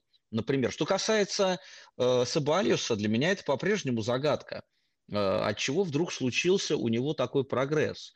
Э, Сибалиус, я его помню еще совсем маленьким, когда он в Бетисе начинал, когда он за молодежную сборную Испании, вот у меня на глазах в Кракове на молодежном чемпионате Европы э, взял мяч и просто обошел трех итальянцев. Весь стадион тогда поднялся на ноги. Но он в молодежной сборной всегда играл лучше, чем в клубах, потому что там для него были комфортные условия. Сейчас он какие-то новые качества, ну для меня, во всяком случае, раскрыл в себе – но я не знаю, что будет в следующем сезоне. То есть Сибалиус в долгую, мне кажется, на него опасно закладываться. Э, он скорее мог бы дублировать вот качество там, Кросса или Модрича, э, но, опять же, мы видим Сибалиуса по-настоящему крутого только два месяца, три. А Модрича, Крооса мы видели многие годы. Ну, то есть вот я тройку примерную назвал. Кстати, Камавинга, я видел, там был вопрос. Камавингу можно использовать э, вместе с Чуамини вот в качестве такой восьмерки. Но сейчас Камавинга начал прогрессировать еще и как вот опорник э, прибавлять. То есть, ну, вариант, что либо он либо Чуамини выходит, а вот э, Вальверде играет больше и играет именно в центре поля. Он сам говорил, что ему больше там нравится. Ну и плюс они берут какого-то еще топового игрока уровня Беллингема. Mm-hmm. А если конкретно про Камовингу говорить, э, то есть э, тут даже может показаться, что даже в, долгосроч... в долгосрочной перспективе не особенно видишь ты его в планах. Ты думаешь, это будет такой игрок э, супер разных функций, игрок э, хаоса, который может э, и левого защитника сыграть, и иногда в опорной, иногда восьмерку, может быть, там и десятку в итоге начнет играть. Э, но какой-то вот постоянный пул с его участием ты не видишь? Uh, ну, нет, я вижу, если Чуамини... Я просто... Мне кажется, что Чуамини, uh, он uh, более гармоничный, сбалансированный. Он балансирующий Согласен. больше команду, да. То есть, скорее, если это будет нужно, его будут использовать. Может... Они просто могут получать там поровну игрового времени. Да, и при этом то, что Камовинга может играть в разных ролях, это плюс, а не минус. То есть то, что он может быть защитником, то, что он может выходить ближе к атаке, то, что он так много всего умеет. Это еще игрок растущий, пока прогрессирующий. Очень рано раскрылся, очень рано. И здесь э, загадывать, сколько он... Мы не знаем предела его прогресса. То есть по этому сезону мне казалось, что нет, слишком суетной, Э, слишком много ошибается и решений неверных, поспешных. Сейчас я вижу, что он из этой своей вот хаотичности делает оружие. Причем уже, кажется, делает сознательно. Получается, что за несколько месяцев он сумел прибавить э, в этом. Ну, прогнозировать здесь что-то сложное, я не то чтобы не вижу, я просто оцениваю, потому что я вижу сейчас. И потому что я пытался представить себе сбалансированную тройку. Ну, если нужно, опять же, всех вкатывать просто в этот газон, тогда Камовинга вместо Чуамини, да. А, да, да, да.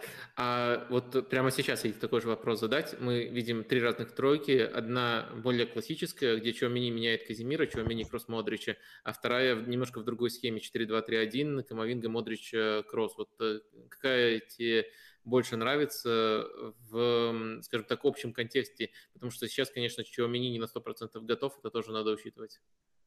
А, мне очень нравятся последние матчи с Камовингой. Э, и то, как они дополняют друг друга, и то, как они подстраиваются друг под друга. Ну, кстати, я думаю, что это еще и с Модричем и Кроссом связано. То есть, когда у тебя два таких учителя рядом, ты очень быстро начнешь э, соображать. Это как вот приходит, не знаю, в какой-то супер там оркестр, э, молодой музыкант, очень талантливый, и вот он у них учится, у двух музыкантов совершенно выдающихся.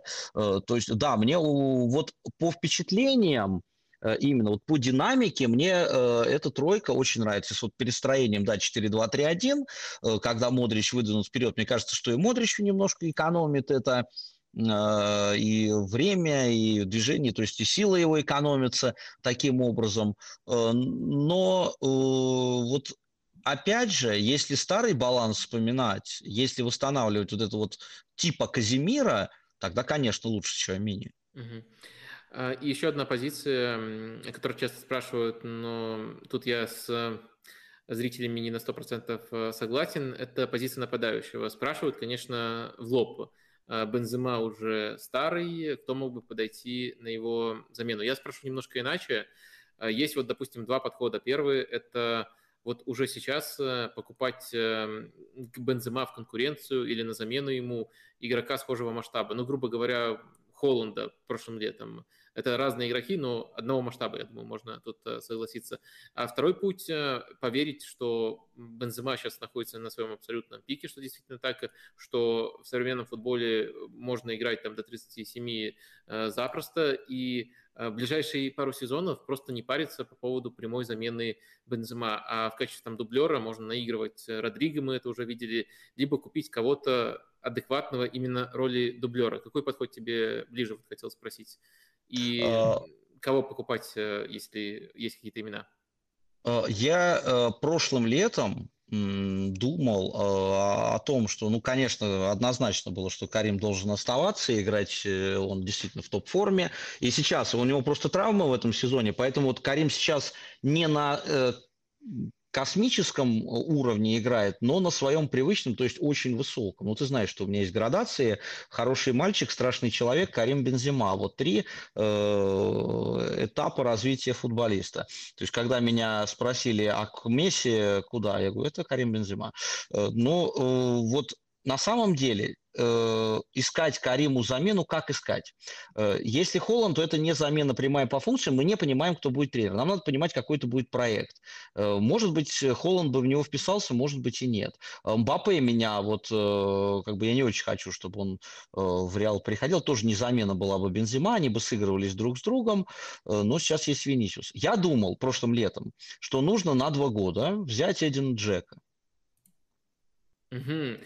А вот э, не кажется тебе, что появился вариант, который именно не замена Бензема, а в дополнение, который еще лучше, это Фермина. Известно, что он уходит из Ливерпуля. Да, да, да, да, да, однозначно. Причем э, Бобби, он, э, на, ну, как мне кажется, вот человек таких качеств, что он готов будет эту роль дублера выполнять.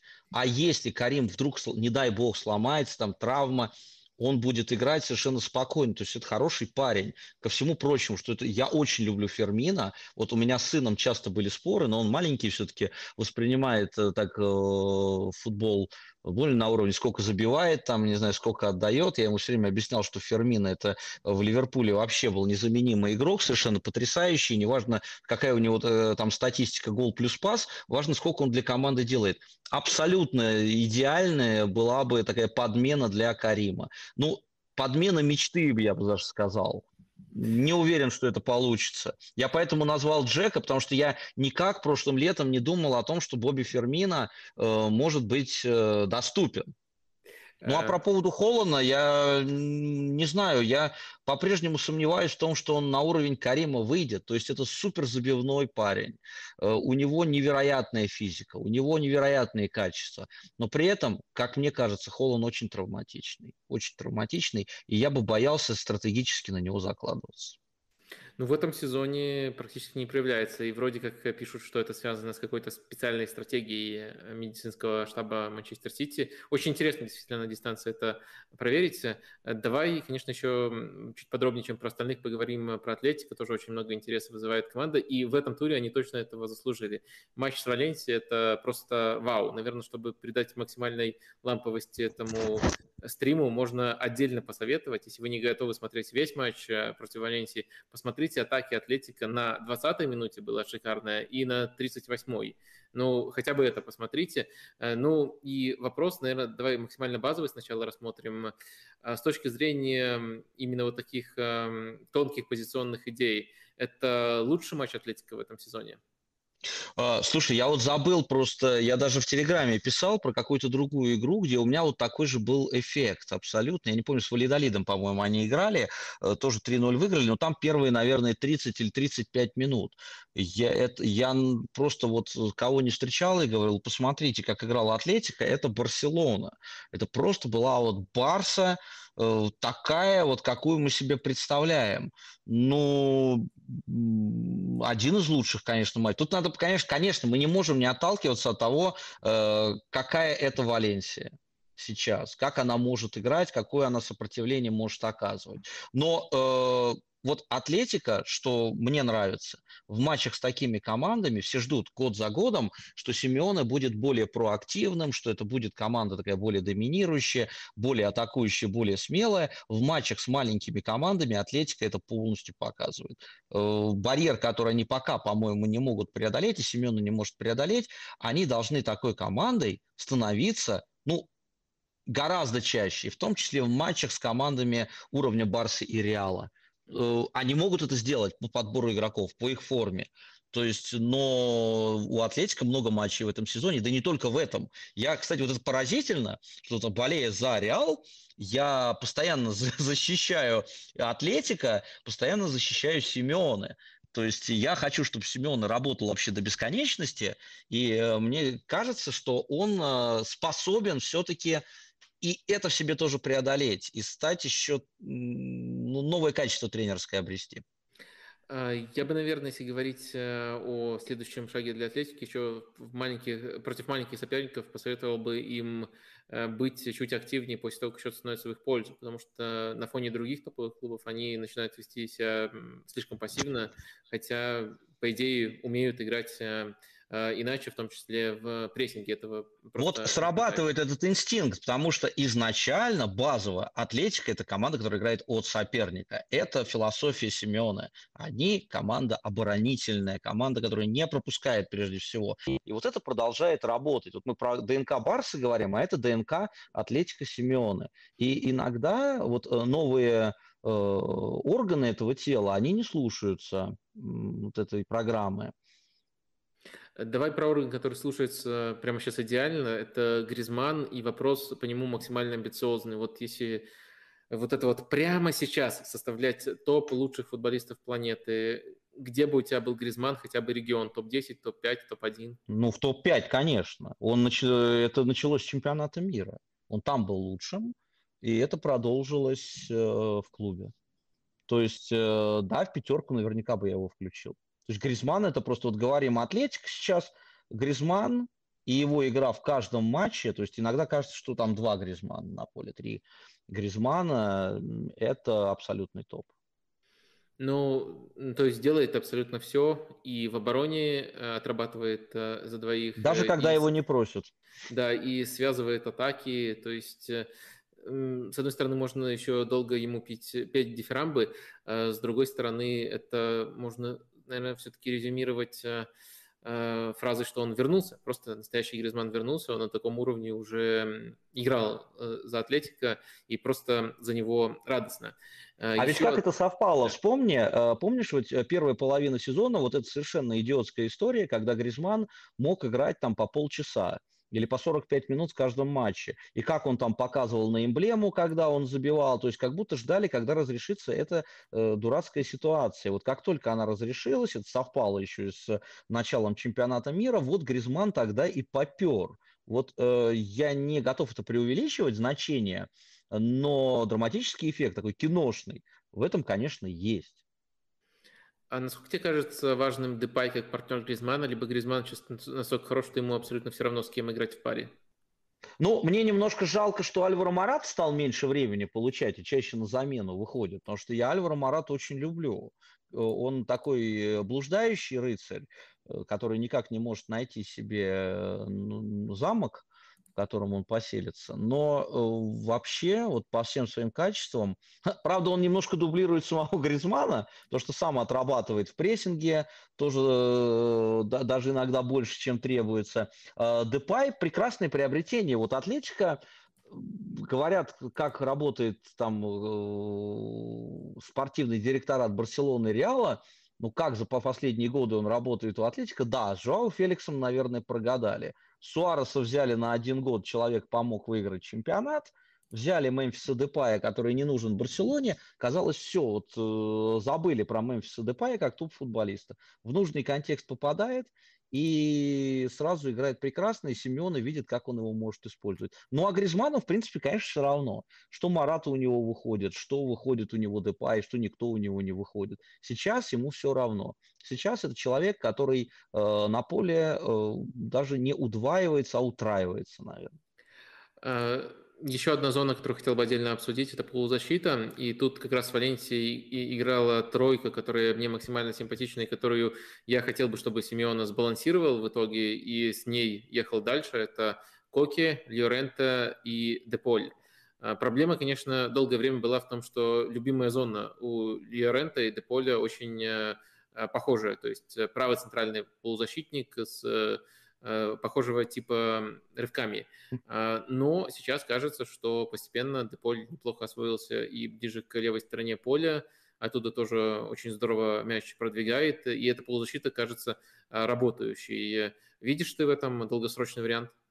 Абсолютно. То есть я даже не представляю сейчас вот э, как бы и кем бы можно было сменить. Причем это очень амбициозная ведь тройка, учитывая, какой, какие передачи у Коки, какое у него видение игры, как он умеет ею управлять. То есть, э, но это атлетика, вот именно такой Атлетика Симеона даже не 2-0, а уже 3-0. То есть Атлетика доминирующий. Вот если мы согласимся в том, что Атлетика должен больше доминировать, да, абсолютно. Коки как чистый опорный полузащитник, а не все возможные его подмены. И да, вот э, два игрока с разными качествами – которые рядом с ним. То есть, э, ну, мы вспоминаем старого там Сауля Нигиса, наверное, он уже не вернется к той форме, которая у него была. Из тех игроков, которые сейчас в Атлетике есть, да, пожалуй, это так. А, супер. А, давай, наверное, чтобы не засиживаться на Атлетике, еще и побольше команд охватить. Все-таки это угу. очень важное желание. Постепенно дальше продвигаться. Если на какой-то команде хочется подробнее остановиться, то можно, а так можем и коротко идти. В общем, а, наверное, самое интересное, поскольку это еще к актуальной новости привязано Севилья, Сан-Паули и, кажется, грядущая смена тренера. Давай сначала разберемся, почему так плохо получилось у Сан-Паули с возвращением. Ну, а ты же слышал, кто вместо него? Я Кажется. слышал две версии, и две очень похожие, и две очень интригующие, Миндидибар и Бардовас. Две пугающие, я бы сказал. Две, это такая, э, знаешь, вот э, как... Э, мистериум тремендум, пугающая тайна такая, вот что религиозное переживание, когда так радостно и так страшно одновременно, потому что Менделибор, ну, как я его люблю, но он э, настолько, мне кажется, провинциальный тренер, для амбициозной команды, ну, страшно. Э, в общем, да, почему не получилось? Э, вот я перед нашей встречей пытался как-то в телеге своей вот этот путь Севильи этого сезона отразить. Ну, опять же, никакого одного ответа на вопрос не бывает. Начинал этот сезон команда Лиги чемпионов с Юлином Лапитеки, который, казалось бы, ну, проходит естественную для себя стадию, когда Мончи начинает э, раскрученных игроков продавать. Понятно было, что Кунде в команде не задержится. Понятно было, что, наверное, Диего Карлоса купит. Никто, наверное, не ждал, что их купит одновременно. И что Мончи с его гениальностью, с его скаутской системой, он сразу не найдет суперзамену. То есть настолько все верили в то, что он гений, и сейчас приходится удивляться, что иногда даже гении, вот их система дает сбой. Э, не нашел центрального защитника уровня ни того, ни другого. И сразу начала, и Фернандо стал получать травмы, и сразу вот этот э, тренога, на которой все стояло, э, конструкция начала обрушиваться. Конструкция еще старая, Лапитеги. Как только она стала рушиться, а у Лапитеги, я так понимаю, что параллельно еще появились варианты уже из Англии, где он в свое время не стал работать, а ушел в Севилью, э, или в сборную Испании, в сборную Испании, да. Э, и После этого Севилья э, пошла на шаг, который, с одной стороны, очень интригующий, а с другой стороны, тоже очень рискованный. То есть они взяли тренера, последняя работа которого в Марселе, это было такое управляемое безумие или неуправляемое безумие, которое эстетически всем нравилось, но взять без предсезонки такое построить составом, который все равно под Лапитеги подбирался, очень сложно. И понятно было, что это проект сырой, и он будет сырым весь сезон. То есть проблески хорошей игры у Севильи я видел. Последнее время это была игра некачественная, конечно. Ну а то, что они сейчас задумали, вот не дожидаясь конца сезона Сан-Паули убирать, ну, может быть, я что-то не знаю, может быть, какие-то процессы уже в команде пошли неприятные. Не думаю я, что Севилья какие-то решения принимает э, необдуманные. Все-таки не верится мне в это. Но когда они после Сан-Паули начинают брать тренеров-постановщиков самого агрессивного прессинга в Испании. То есть еще сделаем еще по-другому, с той же командой. это похоже на, ну, не на панику, но на незнание, что конкретно делать. Так и с Сампаули. Они рискнули, конечно. Да. А как тебе версия, что Миндилибер и Бардалас ближе к Лапитеге, чем к Сан-Паули. Я, конечно, понимаю про разные схемы, там э, все-таки у Лапитеги не 4-4-2 было, а 4-3-3, пускай очень э, прагматичная. А, но если брать э, сам футбол, то прессинг, заточенность на фланги, навесы, этого полно и у, и у этих двоих, просто у них команды были другого уровня и mm-hmm. намного более примитивные. Ну и, конечно, есть еще там эм, Э, есть э, детальные отличия, ну, то есть э, даже в маленькой команде можно коротко разыгрывать, но вот они отказываются от этих коротких розыгрышей. Но если базис брать высокий прессинг и игра флангами, огромное количество навесов, то есть, грубо говоря, попытка вернуть навес бол. Вот как ты смотришь на такую трактовку этого грядущего назначения? А, да, это возможно, хотя, э, как мне кажется, вот э, в Эйборе э, Менделибор и в Хитафе Бурдалс, они, конечно, от качества игроков отталкивались. То есть у них был навес был вынужденный, это не часть их философии. Просто они попадали в такие команды всегда. Команды очень скромные, с очень скромным ресурсом, и это было сделать проще. Тем более, что навес бол-то ведь был разный.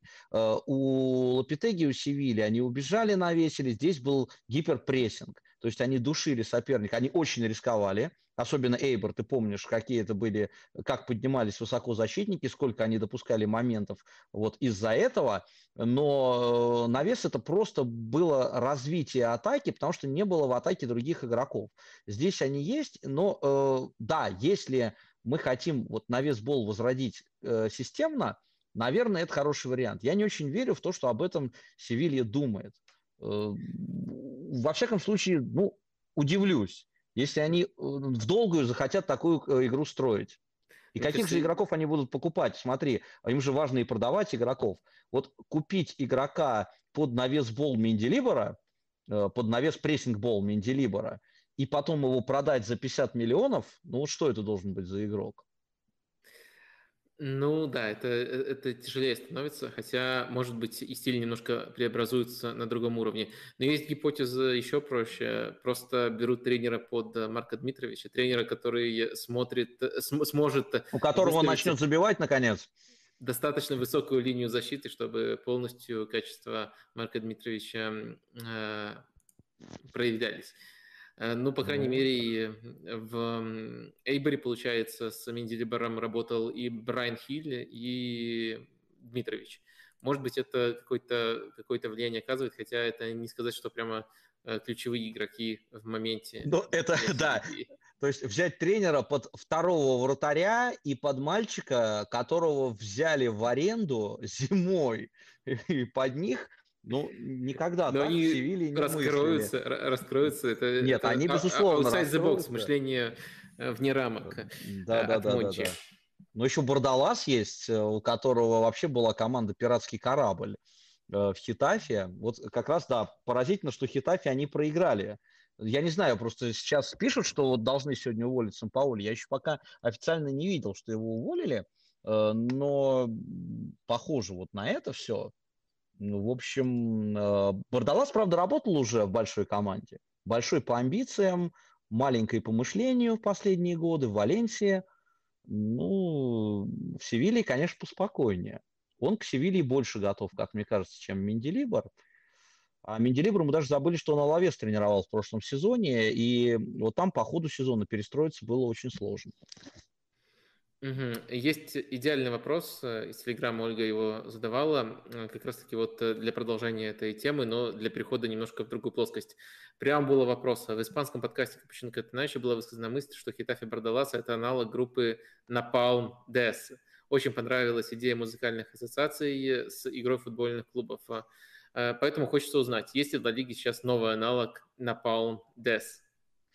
А, ну, если только на Palm Death э, уровня 4-5 альбомов. Да нет, на самом деле, сейчас Death Metal, по-моему, перестали играть. Сейчас э, на Palm Death играет э, э, Тарина. Потому что Иван Юрьевич слушает Napalm Death, поэтому они играют э, в таком стиле, ну, плюс соляки э, Алексея Мирончука и Влашича. Нет, в Испании, мне кажется, нет, потому что в Испании сейчас команда, которая ближе всего вот к этим прессинг моделям, вообще нет такой сейчас команды, ну, Асасуна или Райо Вальякана, но они потоньше они потоньше. То есть э, это все-таки такой прогрессивный death metal, э, ну, особенно Асасуна, который ну, очень мне нравится. Конечно, даже вот по последнему проигранному матчу с Вильяреалом, но я, честно говоря, огромное удовольствие от них получаю. Ну, э, э, там тренер э, Ехоба Арсета говорит, что на Клопа он сильно ориентируется. Э, наверное, это в первую очередь как раз-таки про прессинг. Тебе кажется уместной э, та, такая аналогия? А, про прессинг еще раз. А, э, ну, просто Арасаты говорит, что он сильно на клоп mm-hmm. ориентируется. Но и мое предположение, что это именно структура прессинга в первую очередь. Э, ты видишь вот какое-то сходство?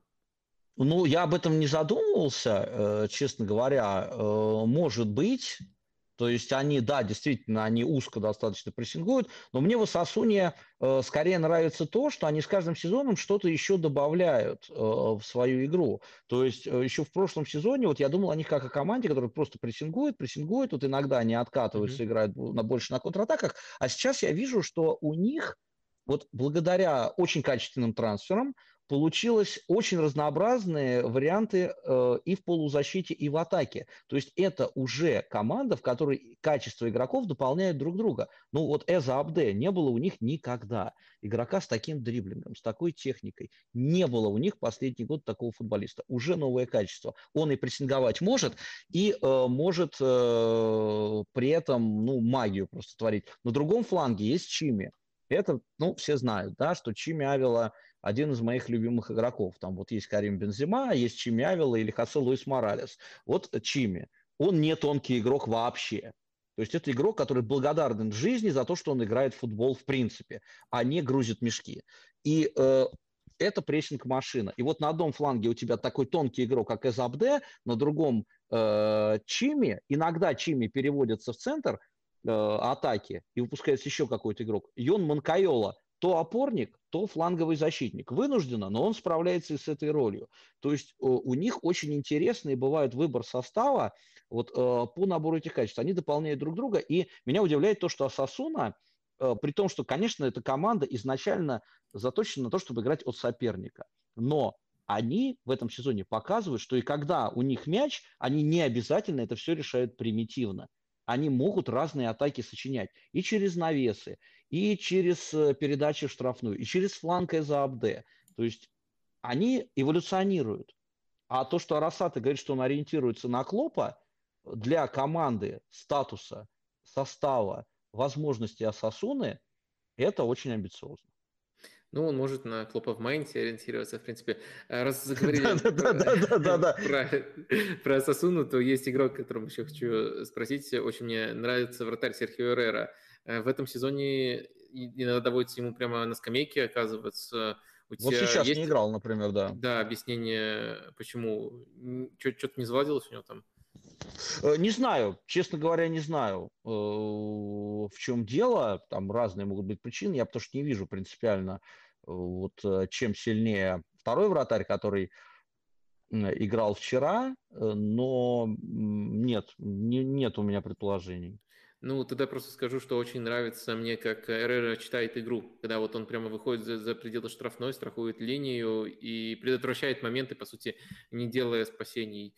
Э, да, я, я, я, я тоже, не знаю, там э, Айтер Фернандес э, иногда теперь его вытесняет, чем он лучше. У меня тут предположений нету. Окей, оставим это тогда загадкой и пойдем дальше. Вот в эту тему музыкальных аналогий, если быстро получится, то круто. Если не, не приходит никто в голову, то ничего страшного. Райо Валикана и Бетис требуют сравнить с кем-то с э, музыкальными группами? Да, да, да. Ой, не знаю. У меня, кстати, очень плохо работают вот это, эти аналогии, потому что это только с Napalm Death очень просто, а с остальными сложновато. Э, ну, Бетис, учитывая, что там, конечно, очень много решают вот такие исполнители, э, как Каналис, Бетис, ну, это не супергруппа, конечно, но кого-то надо выделить, не знаю. Я просто стилистически мне сложно сравнивать. Э, Райо простая группа, ну пусть будет Райо, это Cripple Black Phoenix, а, например, Бетис, ну, Бетис пусть будет ну, кто? Вот не могу достаточно элегантный ну, вариант подобрать. И ничего страшного. Там э, просто еще список итальянских клубов был, но я не буду мучить этим вопросом. Просто э, про Ферентину скажу. У меня есть э, предположение, что Ферентине что-то из классики подошло бы. И вот я бы, наверное, Вивальди, поскольку Италия э, Ферентине отвел. Э, вот у меня есть такая аналогия. Может, может, у тебя есть лучше, и это последний клуб, о котором мы так поговорим. Э, нет, ну я, я не буду с тобой спорить. Если Вивальди, то Вивальди. Э, это просто учитывая, что ты любишь Вивальди, э, это значит, что Ферентин тебе очень нравится. Uh, да, и что-то вот еще есть общее, ассоциативное, именно что я, я, я точно решил, что Ферентина нравится, и надо ее сравнивать с чем-то классическим, а дальше, может быть, даже уже просто локация немножко толкает к такому сравнению. Ну, эм, наверное, да. А, Еще про две команды прилетали вопросы в большом количестве. Э, первый из них меня прямо сильно интригует э, и, наверное, оттолкнулся от своего вопроса. Это Атлетик Бильбао. Э, что случилось после чемпионата мира? Мне так нравился Атлетик первая часть сезона. У тебя вот есть объяснение? А, ну вот на, на, как, бывает так, что команды сбиваются с пути вот именно из-за э, большой паузы, как будто вот перестояли, да, вот ждали, ждали, ждали, перестояли. Мне кажется, что там просто э, Некоторые матчи, э, они не должны были завершиться так, как завершились. У них было несколько игр э, просто крайне неудачных.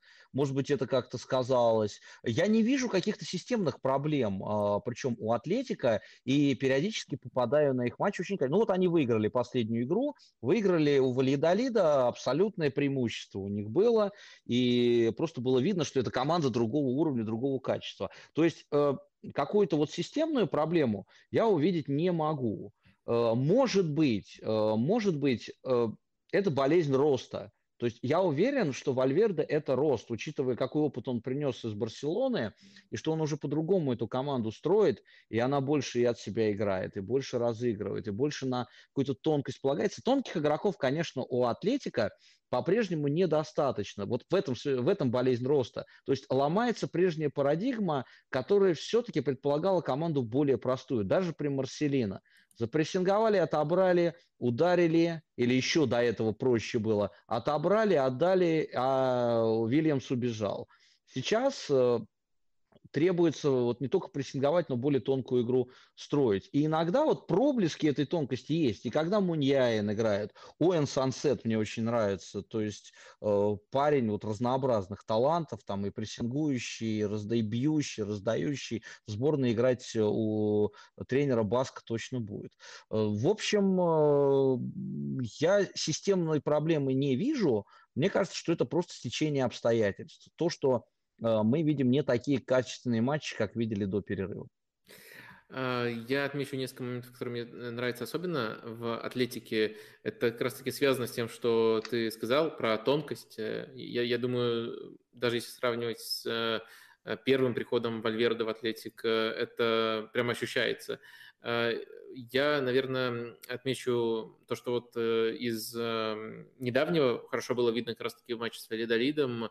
Это, конечно, Вильямсы на флангах, и главное, как они играют. Это, может быть, сами по себе не самые тонкие игроки, но на постоянной основе, как прием для вскрытия защиты, используются стеночки. То есть э, Вильямс либо с крайним защитником, который высоко подключается, либо с сансетом, который приходит перегружать фланг, комбинируют и открываются именно под э, стеночки. Да, это все еще использование скорости, но это выглядит осмысленным, продуманным, и еще после этих стеночек часто кто-то набегает, чтобы можно было откатить и создать прям хороший момент, а не просто абы куда прострелить заявить, это действительно выглядит чем-то интеллектуальным, скажем так, использование скоростных игроков, но через именно интеллектуальные приемы.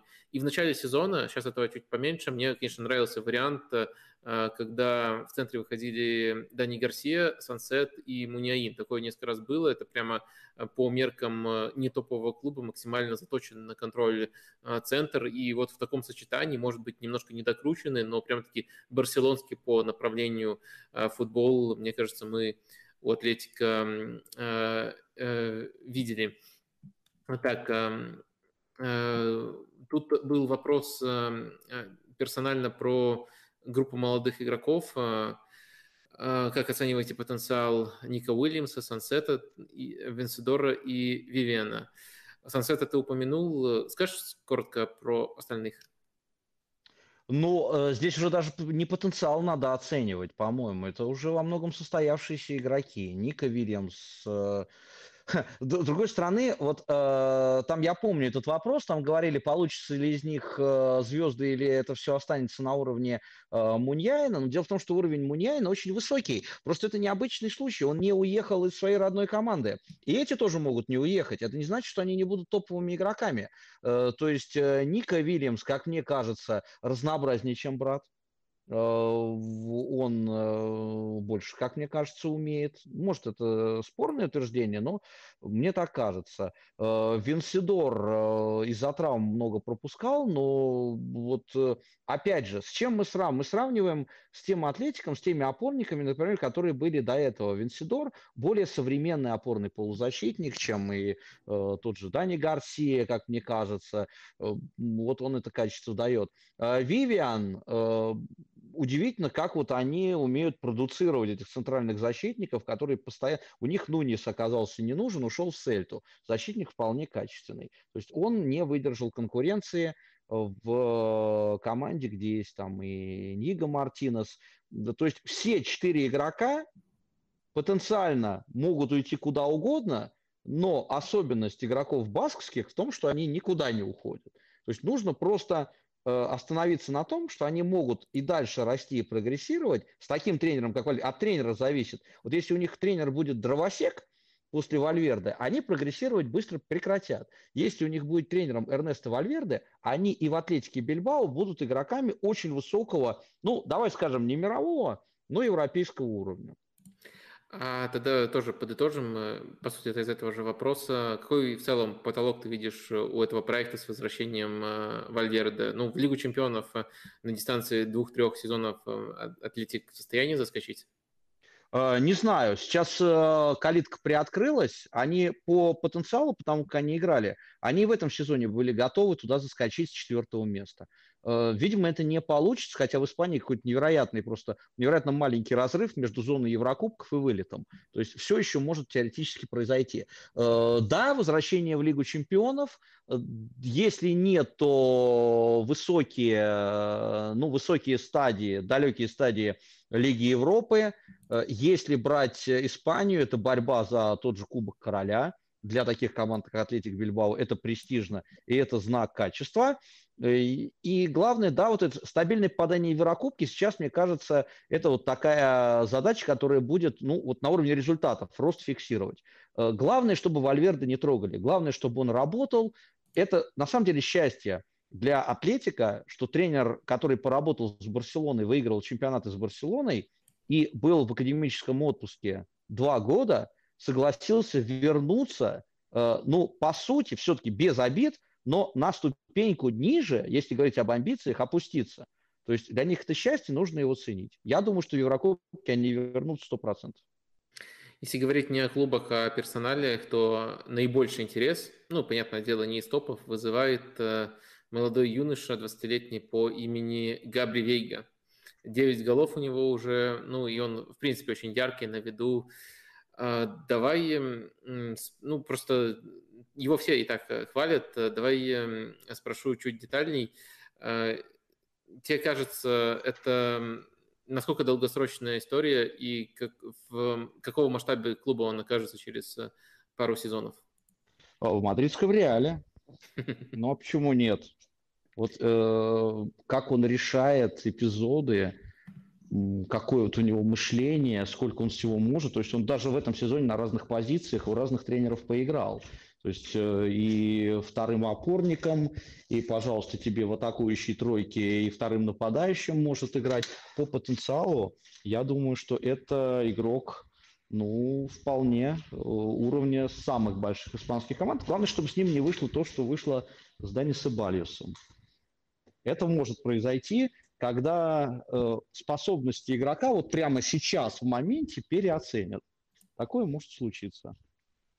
Но, в принципе, в реале я был бы рад его видеть. Угу. Э, так, я, я вижу, что ты меняешь э, локацию, поэтому напомню золотое правило этого стрима. Э, гостю вовсе не обязательно все там э, миллион часов сидеть, если нужно уйти в любой момент, говори, но если еще какое-то время готов э, уделить, то это, э, это супер. Да, я готов, я, я, у меня будет, наверное, это зависеть от э, зарядки телефона, пока она, ее хватает. Ну, это просто Да, я просто перемещаюсь по, теле... по теле... Я буду см... перемещаюсь по телецентру. Э, если это не смущает, то в остальном все нормально. А, да, нисколько не смущает. А, а, следующий вопрос прилетал, и тоже мне очень интересно про работу с Этьена в Вильяреале. Что уже получается, что уже не получается, и насколько состав без глобальной перестройки подходит для его футбола? Вот э, я дико переживаю за Сетьена, я очень его люблю, и вот не дадут соврать те, кто меня видит, я вот за, за Вильяреал вот болею очень в этом сезоне, очень расстроился, когда они вылетели из Лиги конференций. У него получается, ну, то есть он, это команда Сетьена, это видно уже, ему очень помогло. Вот это как раз одна из тех команд, которым пауза на чемпионат мира очень помогла. Э, потому что э, нужно было, нужен был этот месяц, мало кто ведь уезжал из Вильяреала на чемпионат мира, из ведущих игроков, нужно был, было вот этот месяц получить, чтобы э, принципы в команду внедрить. И у Кики это получилось сделать. Другое дело, что эта команда очень возрастная. Э, сложно переучиваться, особенно если ты все последние годы играл по другой системе, даже если ты Дани Пареха. Вот Дани Пареха сам говорил, как ему было сложно. А представляешь себе игрок с таким интеллектом, с таким качеством игры, как Пареха. Если ему сложно, как привыкать всем остальным? Повезло, что есть молодежь, которая быстрее это все схватывает. Э, очень мешают травмы. Ну, даже в последнем матче четыре вынужденные замены. Причем ведущих игроков, включая Жерара Морена. С Жераром Морено и без – это тоже разные команды. То есть э, пока э, мы видим, вот когда он выходит на поле, вот даже вместо него вышел Моралес, которого я нежно люблю, но Моралес не может такого объема дать. То есть Жерар Морено оказывается вообще в любой точке, где нужен игрок. И он готов эту роль выполнять. То есть вот если мы все это будем учитывать, и это не оправдание, не отговорки, а это вот именно условия, в которых Сетьен работает. Но при этом ему удалось все-таки настоять на своей модели игры. Они коротко разыгрывают, они через короткий пас переходят, они хорошо прессингуют. С Реалом топовый матч был в чемпионате, просто супер. И э, при этом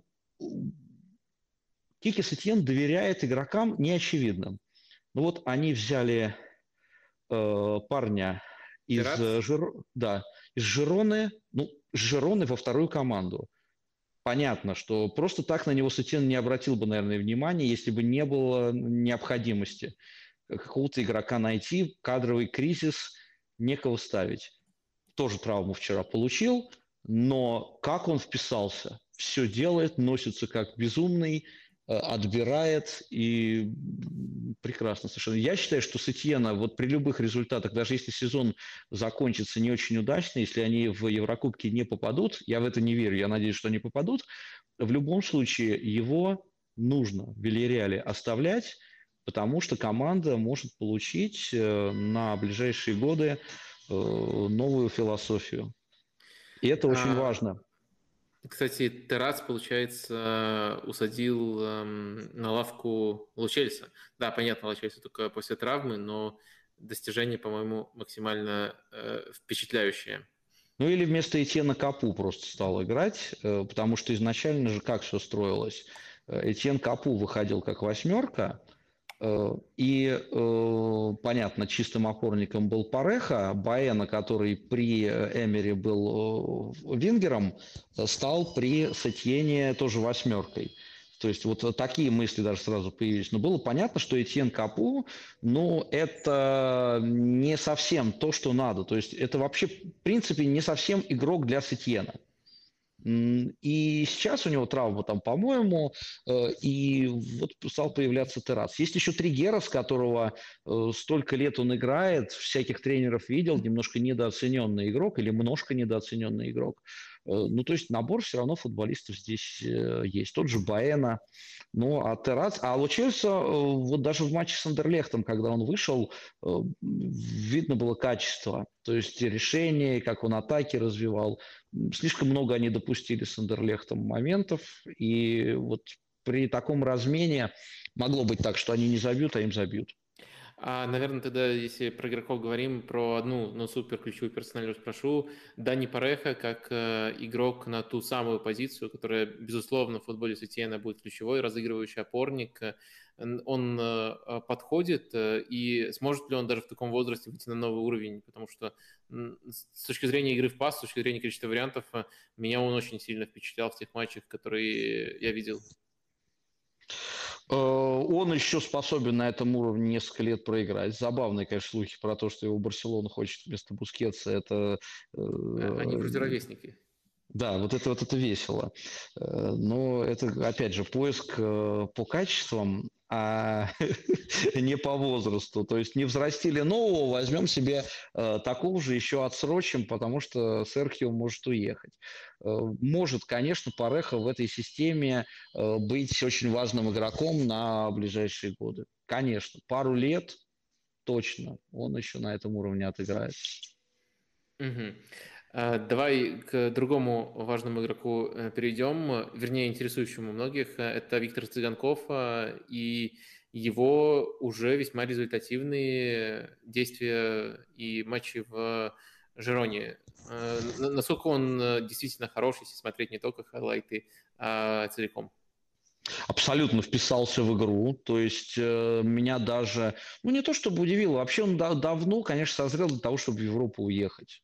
Понятно, там вот э, мог сделать это раньше, там год-два э, назад уже все говорили. Бывает так, что игрок уже пересиживает. Но и меня удивило то, что он в Жероне оказался, а не в команде более статусной. Но Жерона – это э, часть сети групп, и я думаю, что там подъем и достаточно быстрый он возможен. Вписался полностью. Жерона, кстати, вот э, среди э, таких вот маленьких интересных команд на уровне Раю Асасуны э, и писал я про них, там Алиш Гарсия мне очень нравится, э, Цыганков с, и с лидерскими качествами, э, и очень, конечно, уверен. Он вот сразу эту структуру игры у Митчелла понял, и он понял, как он в ней может быть полезен. Он отдает, он забивает, вот это вот тот случай, когда взяли игрока для конкретного дела, и он это дело сразу начал делать. Еще одна команда, которую не могу не спросить, э, Валенсия. И вопрос максимально простой. Могут вылететь? Э, могут вылететь. Нам все время кажется, что это не случится, но в Испании вот каждый тур э, вот эта тройка на вылет меняется. И никто себе еще ничего не гарантировал, включая команды, которые выше. То есть мне, э, ну, по инерции, это тоже инерция мышления, э, всегда кажется, что команда с таким составом, он все-таки хороший у Валенсии, вылететь не должна. Э, я думаю, что Валенсия психанула, уволив Гатуза. Я уверен, что Гатуза команду бы все равно вытянул, нужно было перетерпеть э, вот этот этап. Он э, достаточно сложный футбол старался строить, может быть, это не всегда получалось. Вообще, Валенсия – это несчастная команда, мне очень жаль ее болельщиков. Каждый год меняется не просто тренер, но меняется тренерская концепция. Гатуза строит футбол с э, переходом от вратаря, там, с розыгрышем штрафной. До этого был Бардалас, прессинг-тренер. Сейчас пришел Рубен Барах, который строит предельно простой футбол. Ну, как э, живут игроки, в каком шизофреническом состоянии они, можно себе представить. Я думаю, что все-таки за счет состава они выйдут, и Рубен Бараха на самом деле симпатичный тренер, хотя и без особых удач. Ну, просто мы и карьеру его как игрока помним. Хотелось бы, чтобы Валенсия, естественно, не вылетала. Вылететь могут, э, потому что команда превратилась э, в середняка, а в Испании середняки вылетают, потому что там на самом деле есть топы и есть много середняков. Угу. А, ну, тогда еще зафиксируем, э, на одной ли волне мы тут э, а, Гатуза и его увольнение, пускай это было далеко не вчера, но с точки зрения именно футбольной это было, по-моему, максимально жестоко. То есть, мне кажется, он достойную работу проделывал. Абсолютно. То есть э, это, это было увольнение из-за результатов. Но э, это было увольнение январское, Январь – это всегда для Валенсии, ну, не всегда. В нормальной Валенсии здорового человека так не было, а в Валенсии нездорового человека так происходит, что январь – это всегда очень сложный месяц, потому что до Питера Лима невозможно достучаться, кто принимает решение, непонятно, трансферов никаких нет, причем на важные позиции. Гатуза же не требовал какие-то золотые горы, ну, там, одного-двух игроков, или просто объясните мне, что трансферов не будет, я буду строить команду. То есть, когда тренер сам э, в таком невротическом состоянии, его заставляют в нем пребывать, плюс плохие результаты, еще давление прессы, все остальное его увольняют. Его уволили, естественно, по самому примитивному показателю. Ты не даешь результат, мы ближе к зоне вылета, чем к зоне Еврокубков. В Валенсии вообще очень сложно понять, что им надо, потому что они умудрились за три сезона уволить человека э, за то, что он выиграл Кубок Испании, и за то, что он не выиграл Кубок Испании. Э, ну, когда такое руководство, сложно ждать каких-то логичных решений, что они будут обращать внимание на качество футбола. Дженаро, э, я неоднократно сталкивался со стереотипным мышлением о его работе. Мне э, то, как смело старается играть Гатуза и как интеллектуально нравится, я все жду, когда он попадет к хорошему э, вдумчивому президенту клуба и спортивному директору, который будет его защищать, и там, наконец, себя покажет. Пока ему с этим не везло. Угу. Ну, вроде по самым интересным командам э, прошлись, причем в таком классном экспресс-формате. Спасибо тебе за это. Может быть, э, только еще остаются Райо и Реал Соседат, но мне кажется, что эти команды очень хорошо уже эм, изученные, рассказанные и достаточно долго существующие в одном эм, режиме. Так что я про соседат скажу два слова. Да, давай, потому давай, что я, я, я видел, я, да, я видел вопрос э, вот болельщика Атлетика Бильбао, каких игроков можно было бы к Бильбао купить. И вот у меня возникла такая парадоксальная мысль, что Микела Уэрсабеля, потому что они перестроились на ромб, а в этот ромб Микел Арсабль очень плохо вписывается. То, то есть там Таки Куба играет лучше, чем он. Это драма игрока, капитана клуба. И вот если сейчас Микел Арсабль взять Атлетик Бильбао, представить себе, что он там будет играть на левом фланге в более понятной структуре, мне кажется, и он от этого бы выиграл, и Атлетик Бильбао. Но вряд ли это случится. А вообще э, Реал Соседат в этом сезоне мне нравится намного больше, чем в прошлом. И то, что-то они на ролл перестроили. Но здесь, опять же, вот роль личности в команде. Есть Давид Сильва и нет Давида Сильвы. Если есть Давид Сильва, это удовольствие. Если нет, то э, есть вопрос. Да, да, это тянется еще э, с прошлого сезона. Э, ну что, давай переместимся в Италию. Тут, конечно, давай, да. это будет такая побочная тема стрима. Мы, скажем так, оттолкнемся только от двух матчей, от э, э топовых матчей последнего уикенда. Немножко про них скажем и про команды, которые в них э, принимали участие. Римское дерби, первый из таких матчей, э, Рома против Лацо. Наверное, матч мне, честно говоря, даже с моими футбольными вкусами показался не очень э, зрелищным. Не, не, ожидаемо, ожидаемо. Да, некоторые аспекты интересными были там. Например, вот мне даже не в контексте только одного матча, а в контексте последних топ-матчей Лацо нравится гибкость Маурицио Сари. То есть он в атаке иногда выбирает вариант с Иммобили, иногда с Филиппе Андерсоном, и это вполне хорошо соответствует рисунку. Там Иммобили на пространстве против э, Наполи, сейчас против э, Ромы играет, э, следовательно, Филиппе Андерсон как ложная девятка, и это скорее работает, чем э, не работает, но Сарибола до сих пор нету, и у меня возникает э, вопрос, не пора ли нам, скажем так, свидетелям Сарибола, немножко пересматривать свою шкалу и оценивать э, Сари не потому, построил ли он Сарибол, либо не построил ли он Сарибол, а просто потому, как он изворачивается, как он показывает обыкновенную тренерскую гибкость э, вот в тех условиях, которые у него есть, а вот не ориентироваться на того самого Сари, которого многие ждут, ждут, что он еще где-то построит вот такой же проект. А мне кажется, что это было бы правильнее, вот этот второй вариант, э, потому что Сари, когда он, помнишь, пришел в Ювентус, ведь многие упрекали в том, что он догматик, и он тренер совсем не гибкий.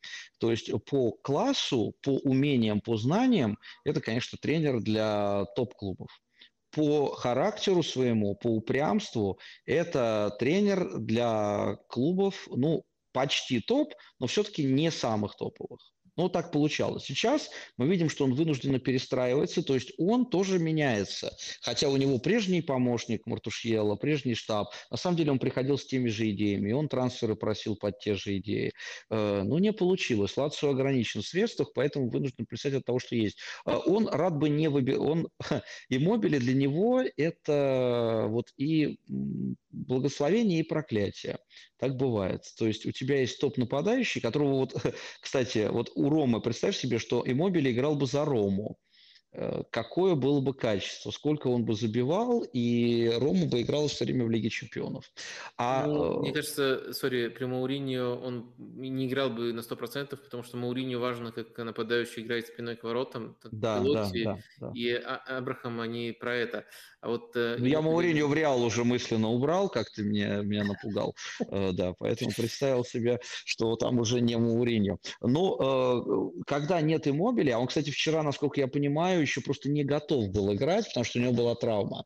Когда он выбирает Филиппе Андерсона, он возвращается к своим все равно старым наработкам. Вот это тот случай, когда тренера не пугает, это опыт Сари, его не пугает то, что центрального нападающего нет, то, что он из Дриса Мертенса сделал человек, который забивал по 4 мяча за матч.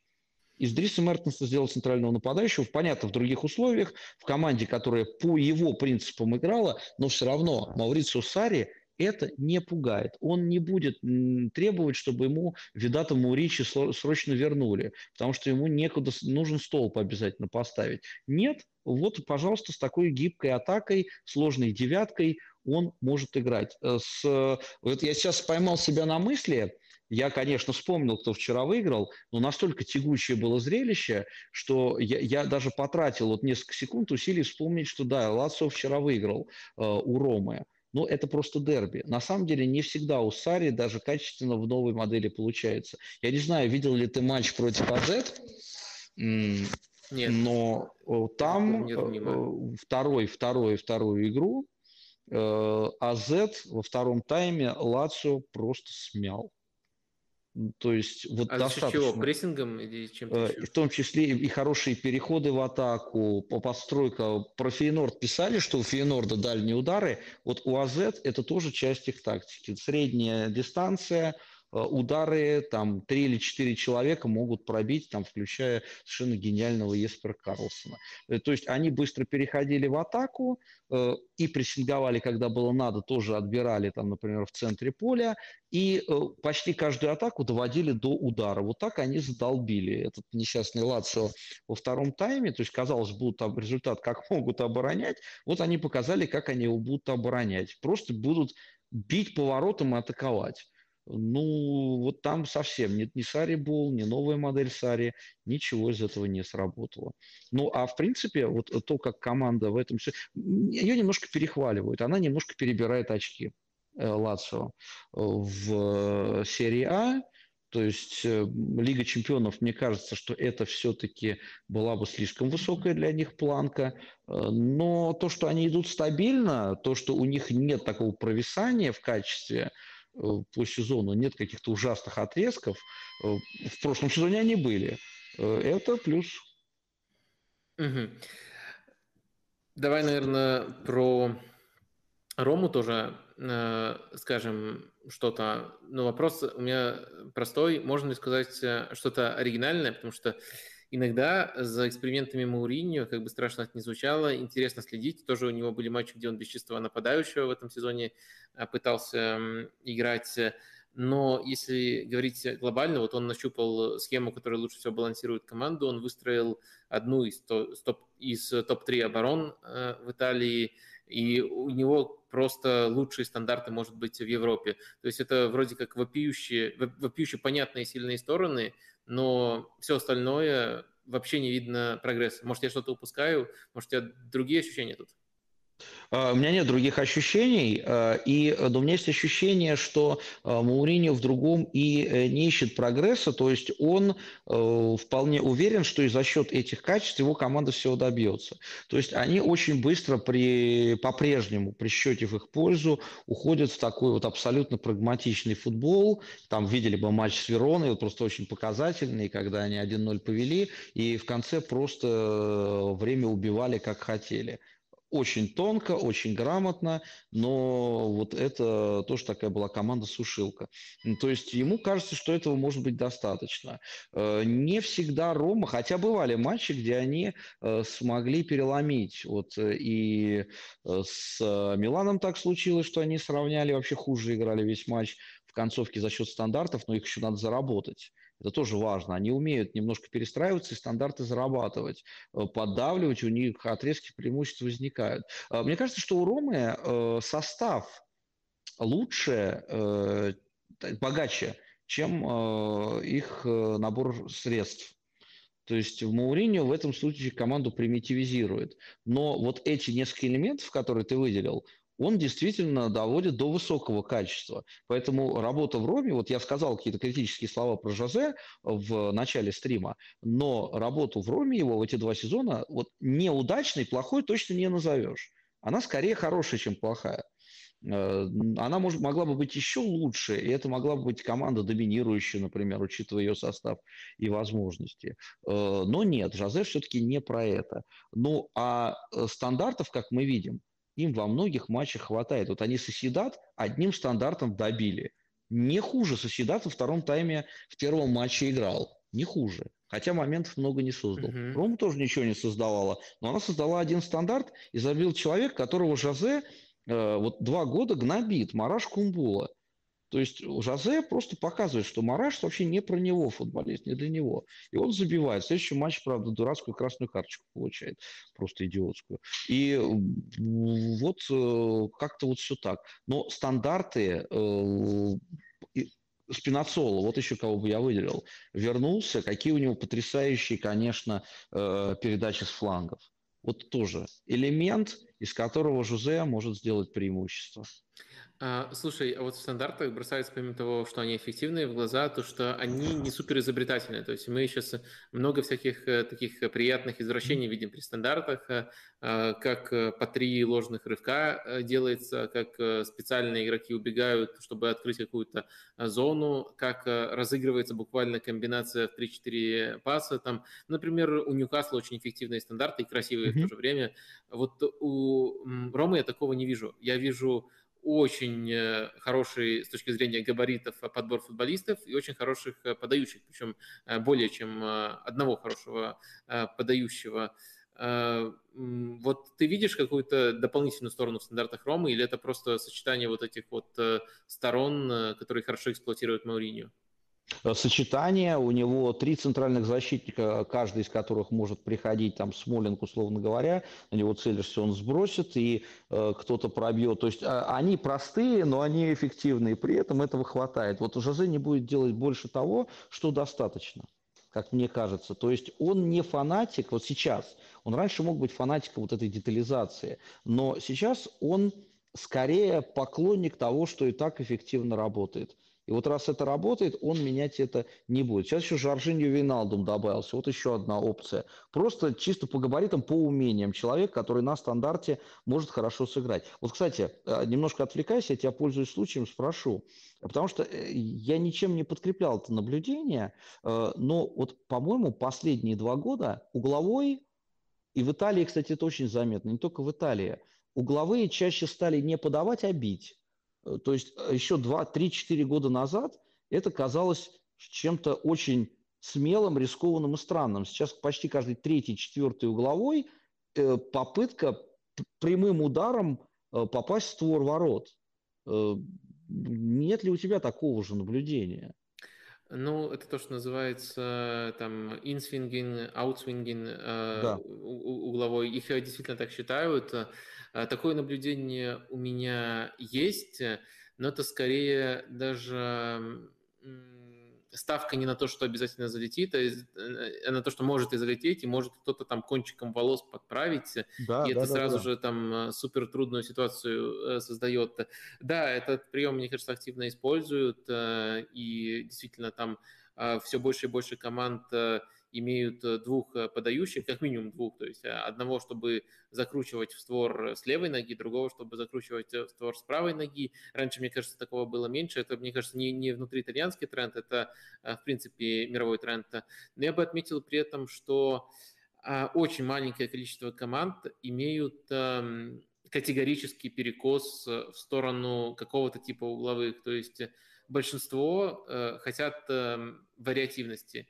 То есть, например, вот одна из команд, у которой есть перекос, это Арсенал. Арсенал практически всегда подает э, по створу. То есть э, там Мартинелли с одного фланга, Сака, допустим, с другого фланга, так чтобы мяч летел, чтобы вот его можно было удобно подправить.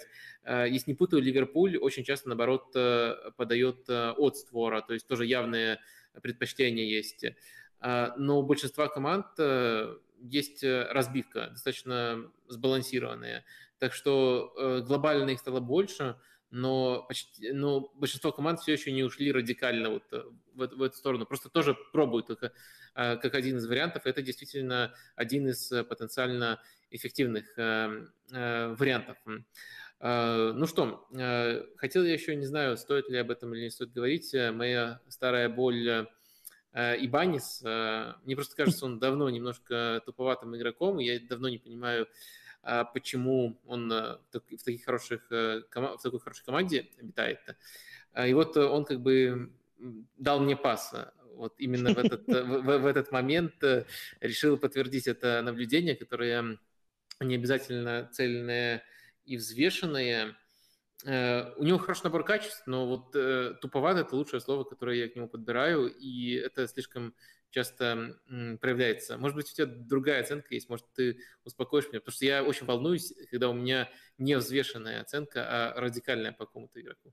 Э, ну, не знаю, я бы вот э, настолько его не оценивал бы категорично, но мне кажется, что у Ромы вот э, в этой тройке защитников, ты говорил, что у них одна из лучших защит, но она не только, конечно, за, за счет тройки защитников, вот просто так получилось, что э, вот этот период Ромы, он совпал с каким-то невероятным пиком карьеры Криса Смолинга. То есть Крис Смолинг в Италии превратился в какого-то топа, абсолютно топового защитника.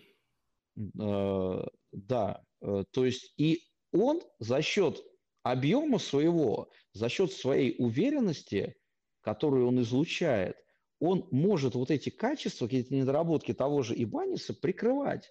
Как будто и у них тройка получается гармоничной. То есть если где-то Ибанис что-то не доделывает, исправит это Смолинг. Плюс есть Манчини, ну, самый рискованный, наверное, из них, из всех, такой э, offensive-minded. Э, ну, кстати, вот тоже интересно. Э, оба человека из Аталанты, да, и Манчини, и Ибанис. Но Ибанис очень мало там играл, очень мало поработал. Э, Манчини все-таки полноценный сезон или, по-моему, больше отыграл. Ну, один точно, у него на, на высочайшем уровне был.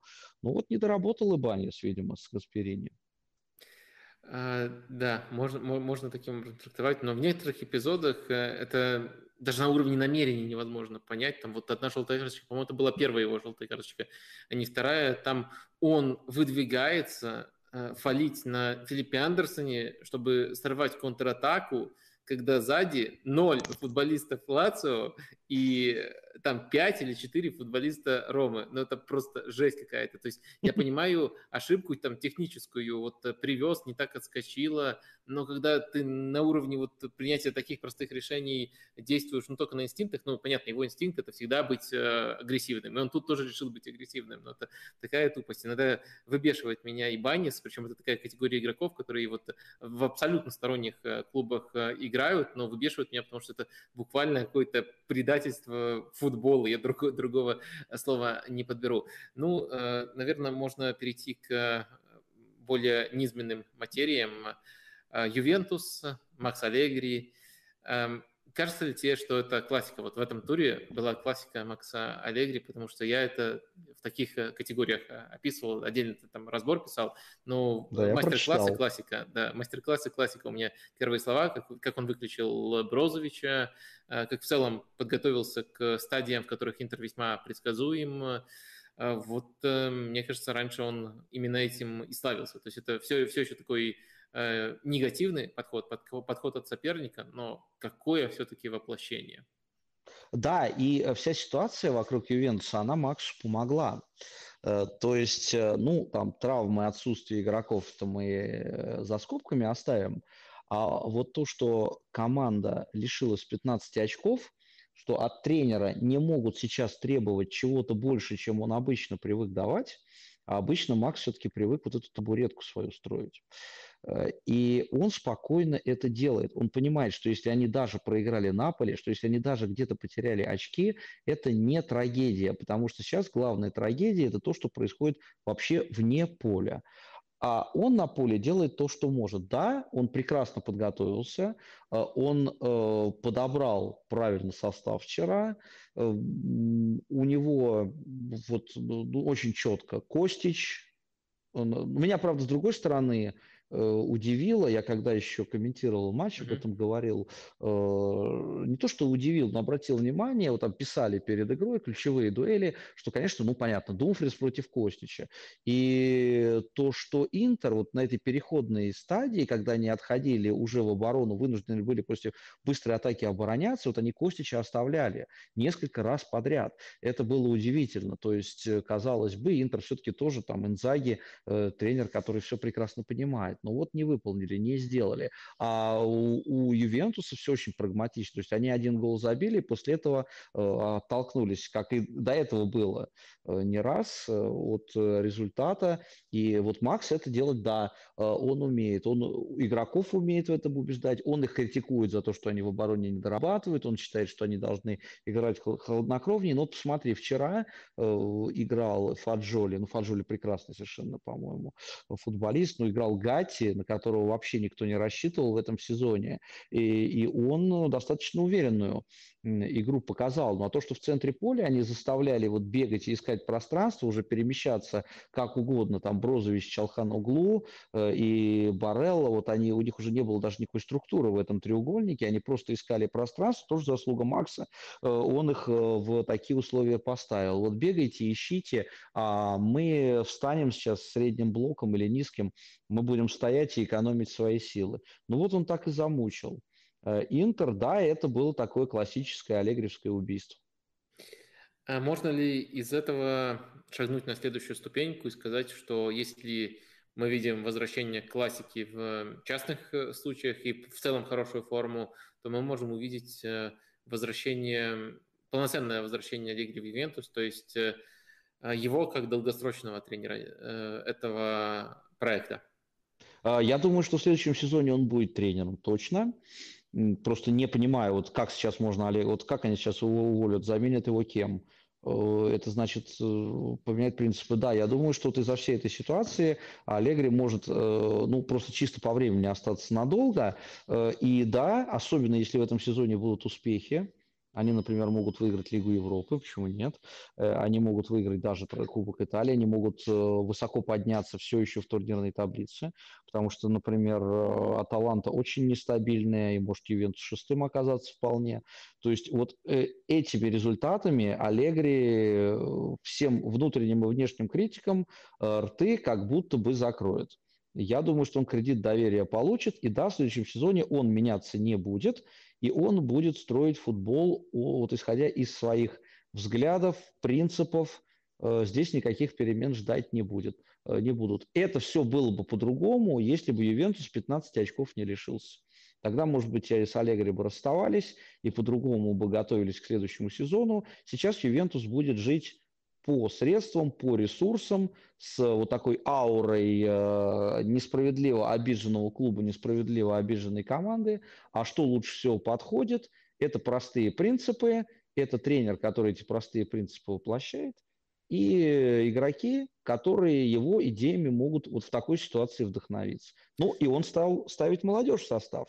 Вот то, чего он делать не любил. Мирети, Фаджоли, Баранечеа, Э, все играют.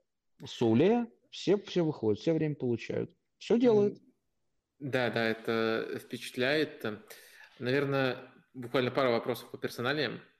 Лучший нападающий, учитывая, что мы вот э, мысленно оставляем Аллегри на следующий сезон в этом составе Ювентуса, абстрагируемся от ценников, просто то, что вот сейчас в моменте готов показывать этот игрок э, в рамках футбола Аллегри. Ты имеешь в виду Влахович. Влахович, Милик, либо Мойзакин. Так, ну Мойзакин это э, просто вот э, человек, который взрывается на ровном месте. Э, я думаю, нет, вот здоровый Милик конечно, под более сложный футбол. Ну, Влахович все-таки.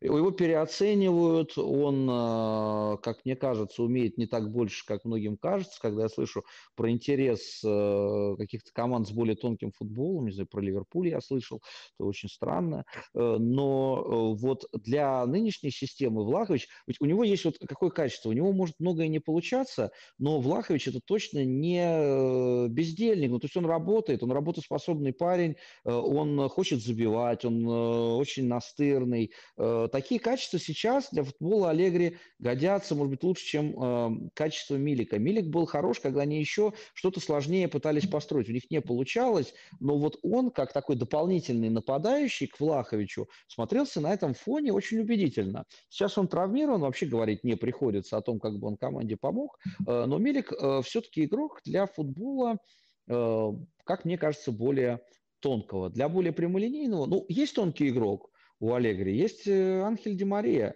Он э, сыграет второго нападающего и все сделает. Он Влаховича избавит от ненужной роли. Влахович, конечно, как такой молоток, который все равно свой гол забьет. И, э, опять же, в продолжении этой темы, насколько эта команда, по-твоему, далека от чемпионства? Небольшую гипотезу постараюсь тут развить. А, просто мне кажется, что вот мы, к счастью к сожалению, уже наблюдаем такой оборонительный базис, устрашающий оборонительный базис. И в этот оборонительный базис э, осталось э, буквально встроить, э, наверное, один элемент, и тогда мы увидим просто такую команду Аллегри, которая либо восхищает, либо бесит, но может выигрывать титул внутри Италии, особенно когда там нет отставания там 20 очков, и еще 15 не лишают от Наполи, а все начинается заново э, в новой гонке. То есть э, есть оборонительный базис, э, есть угроза, которая исходит от свободного Анхеля Ди Марии, есть другого типа угроза, которая исходит от того, что Костич может дать индивидуально с фланга, и еще появится вот последний кусочек пазла, если удастся встроить, но в принципе к этому все идет, ну потому что уже есть понятная схема, и понятная позиция для этого игрока. Осталось просто, чтобы этот игрок э, сам стал доступен. Погба, э, тоже креатив из э, центрополя.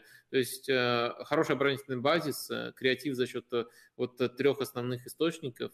Ну и у Ювентуса будет все. Это будет не доминантная команда, но это будет команда, которая способна штамповать очки. Вот насколько такая гипотеза справедлива? А, ну, ты имеешь в виду гипотетически следующий сезон. Да, да, да, следующий сезон борьбу за чемпионство. Да, если Наполи опять не выдаст э, сумасшедшую осень, где будет по 10-11 матчей подряд выигрывать, э, ты знаешь, я перед каждым, вот э, перед этим сезоном я говорил, что Ивенцус может стать чемпионом, потому что вот мне казалось, что Аллегри в свойственной ему манере разберется. Так получилось, что он не разобрался. Вот черный лебедь прилетел. И я не про 15 очков, а я про то, что э, ну, тот же Пакба, которого он очень хотел, вот это тоже тренер, который всегда возвращается к своим наработкам. Сразу сломался, полсезона его нет. По сути, весь сезон его нет. То есть это непредсказуемая ситуация. А когда ты настолько зависим от своих прежних наработок, от своих вот э, схем, понимание, как добиться успеха, одна из них ломается, и уже возникает проблема. Это, кстати, и Жозе тоже свойственно. Вот два таких тренера, Алегри и Жозе э, в серии А. Но э, по, вот если все нормально, если никто не травмирован, если Погба – это Погба в лучшем своем виде, конечно, это команда, которая на чемпионство будет претендовать. Она и в этом сезоне должна была претендовать. То есть случилось просто, э, ну, случился казус. Как бы один выпал элемент – и дальше все у Ювентуса перестало получаться. Потом еще и административно их прибили. Они не просто так говорят, что мы вторые на поле, 53 очка мы заработали, 56. Мы вторая команда Италии. Даже сейчас с э, вот этими провисаниями формы, с плохими матчами, э, они все равно вторые. То есть, конечно, если это, все элементы добавляются, если все э, работает, никто не травмируется, да, они претенденты. Угу. А, давай к последней команде в нашей четверочке перейдем, но транзитом через э, Лондон. Э, ты наверняка, э, наверное, смотрел или точно слышал про пресс-конференцию Антонио Конте. А потом вот от этого, конечно, вернемся к Интеру. Но какие у тебя чувства вызвало и какой ты думаешь мотив у Антонио? Ну, я думаю, что он просто уходит. Я думаю, что это очень искренние э, его эмоции. А это не исключает то, что... одно? То есть э, один вариант – это искренние эмоции, и он ни о чем не думал, а другой вариант – он хочет спровоцировать уход. Мне просто кажется, это два Да, да, да, да. Я, я, я, то есть уйти красиво, уйти с фейерверком. Э, ну, очень похоже. А что, э, такое у него бывает. Э, сезон неудачный получился, приходили, были большие надежды, игра была качественной в какой-то момент. Да, я думаю, что он вот так вот решил уйти. Э, из э, команды, но просто чтобы это не было банальное увольнение в конце сезона, банальное расставание, э, чтобы выглядеть при этом героем. Я хотел сделать как лучше, но у вас такая тут культура, что я с этой культурой ничего построить не могу. Вернусь-ка я, пожалуй, наверное, в Италию наверное, в Италию. Может быть, в Пари Сен-Жермен, не знаю, куда он дальше отправится. Ну, на него очень похоже, какой-то другой был тренер, можно было бы что-то другое подумать. Мне, меня немножко смущает, что в этой гипотезе мы пытаемся сочетать два очень разных начала. Одно контоимпульсивный, ну то есть тренер, который может прийти на пресс-конференцию и сказать, что он действительно думает, и это, наверное, было то, что он действительно думал в моменте после того матча, который в итоге 3-3 завершился. А с другой стороны, расчетливый тип, который решил, что вот мне надо уже освобождаться, даже до конца сезона не буду работать, э, и поэтому я устрою эм, театральную истерику. То есть, э, наверное, все-таки нужно выбрать, и мне кажется, версия о том, что это его реальные эмоции, она, она справедливая. Ну или мне хочется в это верить, потому что если это его реальные эмоции, это означает, что это его настоящие мысли про Тоттенхэм, и он действительно думает, что Тоттенхэм это просто клуб лузеров, который уже абсолютно никто не спасет. Но в любом случае он скоро может оказаться в ситуации, когда, вернее, не он, а Интер сможет оказаться в ситуации, когда возможен будет э, выбор между Антонио Конте и Симоно Инзаги. Вопрос максимально простой. Кого бы выбрал ты? А, честно говоря, э, мне кажется, что Инзаги проводит хороший сезон. То есть у него были несколько сложных задач, которые ему пришлось решать. Э, он должен был, ну, про вратаря понятно, он должен был каким-то образом найти вот этот момент, когда он Анану будет использовать как первого вратаря Хандановича посадит. Это сложно, учитывая, что Самир капитан, там много лет, лидер команды, сложно это сделать. У него получилось это сделать очень мягко. И замена Брозовичу, который, по-моему, был лучшим игроком прошлого сезона у Интера, э, причем долгосрочная замена его не было очень долго, э, это тоже был это мастерство было тренерское Симона Инзаги. Вот этого для меня достаточно для того, чтобы ему давать какой-то еще кредит э, доверия и на какие-то его ошибки по ходу отдельных матчей, плохие замены, закрывать глаза. Э, выбирая между Конте и Инзаги, э, я, честно говоря, не стал бы менять Инзаги.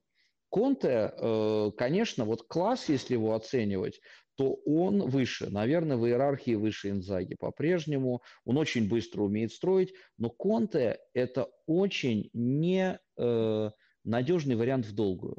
Он долго не работает в клубах. В Ювентусе работал достаточно долго, но это был единственный случай. Инзаги в Лацио работал долго. Мне кажется, что если он чувствует доверие, э, он может долго проработать в Интере. А по принципам своим э, он Конте продолжает скорее. Он развивает, может быть, где-то э, его идеи. Может быть, пока просто это не такого класса тренер. Но я думаю, что для спокойствия, для того, чтобы не было вот этих перескоков бесконечных, Э, я бы э, Инзаги доверился и дальше.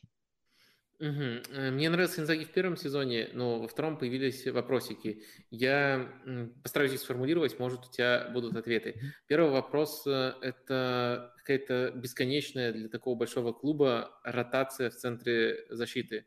То есть э, раньше была постоянная тройка, сейчас очень много изменений. Часто это не вынужденные изменения из-за травм, а просто вот игрок оказывается на скамейке. Тебя вот этот момент не напрягает? Ну, сейчас, я вы... сейчас это вынужденные замены. Э, то есть э, у него, ну вот как мы видим эту идеальную тройку, например, по прошлому сезону это Шкринер, Дефрей и Бастони.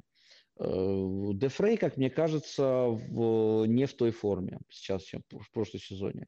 Вместо него играет Ачерби. Ачерби, он его хорошо знает, и он его убедил в том, что это не игрок для раздевалки, там, не знаю, не веселый шашлычник, которого они пригласили, а это настоящий игрок оборонный, основной. Э, плюс э, Шкринер – тоже травмы, не травмы, э, какая у него сейчас, какое у него умонастроение. То есть это один шкринер, который отказывался уходить из клуба и связывал с ним свое будущее. Другой шкринер, который все-таки сказал, я ухожу. Как бы они там не разрулили э, потенциальный конфликт, они его разрулили, его нет.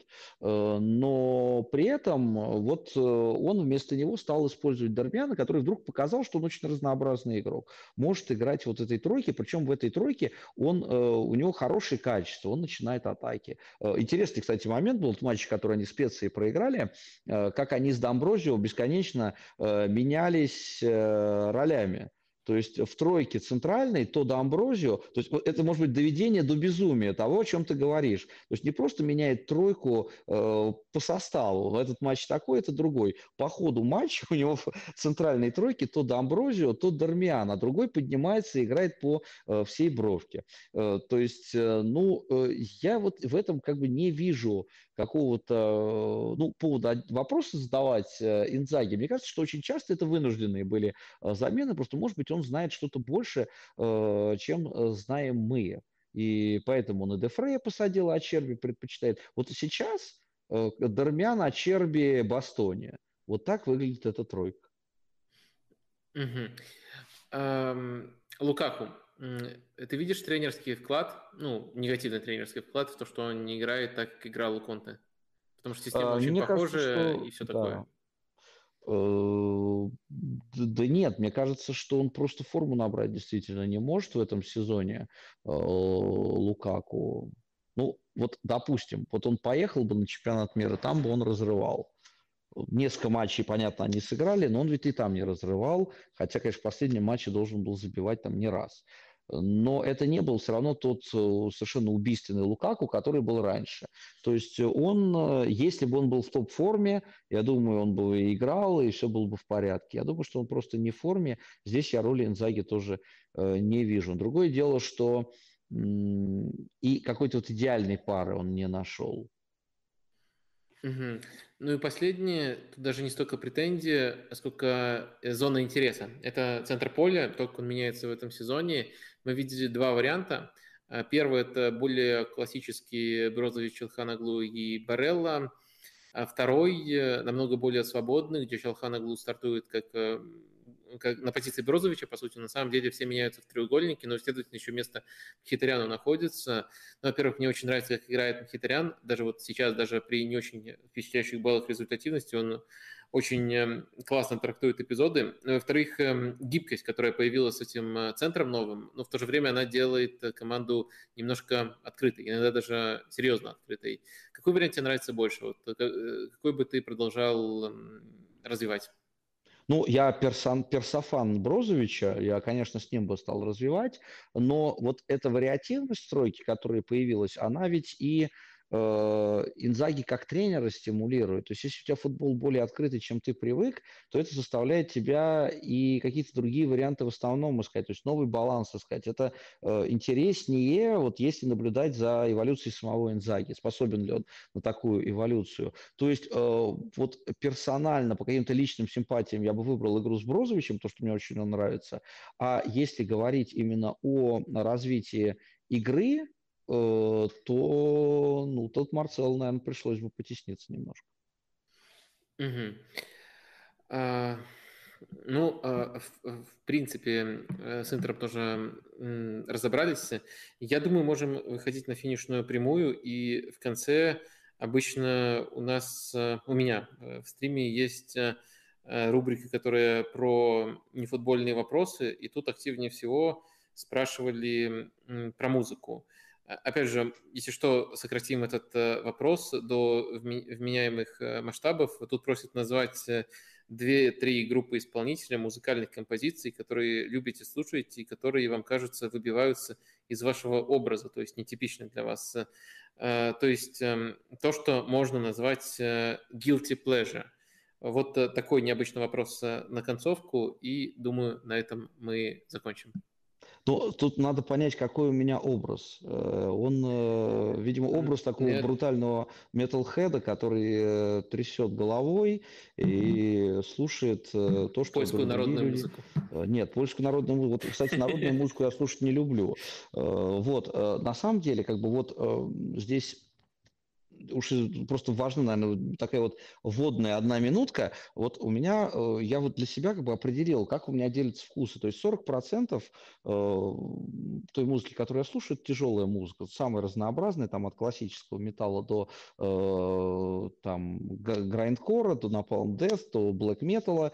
Это вот 40%. Наверное, 25% это прогрессивный рок, начиная с 70-х, 80-е, там, неопрок и до современного современного там а, прога 90-х, э, нулевых, камерного прога. Здесь Данила Рябчиков очень, конечно, своими советами помогает. Человек, который развивает вот э, средневековую музыку, реконструкцией занимается. Он э, очень много мне интересной музыки посоветовал, я ее слушаю.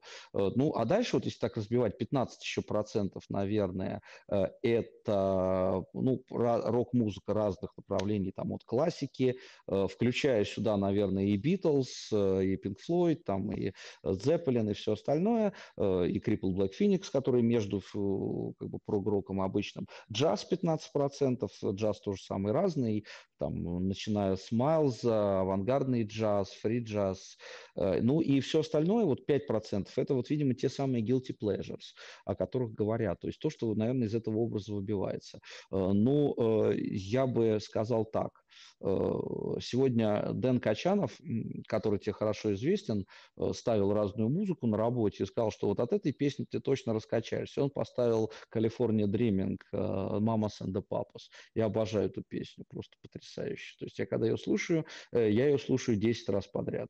Эм, из э, не, э, ну скажем так, того, что выбивается из моего образа, я два раза был на концерте Тори Эймос. То есть Тори Эймос – это моя любимая вокалистка. Я просто обожаю ну, почти все, что она записала. Ну, это вот, э, я не знаю, знаешь ты ее или нет, э, но это и музыкант, и певица, и человек, кстати, невероятно глубокий, интересный, э, с очень драматичной биографией, потрясающим голосом, умная, живая, два раза ходил, слушаю вот альбом From the Choir, Choir Girl Hotel, третий, по-моему, да, вот это лучшее, что я у нее знаю. Так, меня три просили. Ну и э, что назвать третье? Ну, джаз это не guilty pleasure, потому что джаза я слушаю много. Ой, ну давай я скажу, что я слушаю Александра Градского. Во, я как раз хотел, просто вопрос прилетел эм, э, дополнительный, почему так не любите русский рок. Вот я думаю, guilty pleasure в твоем случае это назвать э, что-нибудь из русского. Э, но, это, что... но Александр Градский – это выдающийся человек, выдающийся музыкант. Я люблю русский рок, потому что это не рок. Потому что это, вот в моем понимании, это просто дворовая песня, и от шансона отличается только тематикой стихов.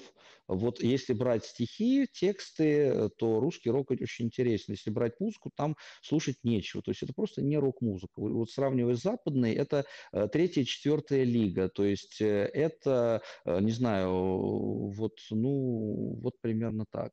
То есть я не могу это слушать именно как музыку, мне это может быть интересно как культура, интересно как текст, интересные личности, э, не глупые многие люди, которые этим занимаются и занимались, но слушать я это не могу. А Градского я не отношу к этому направлению.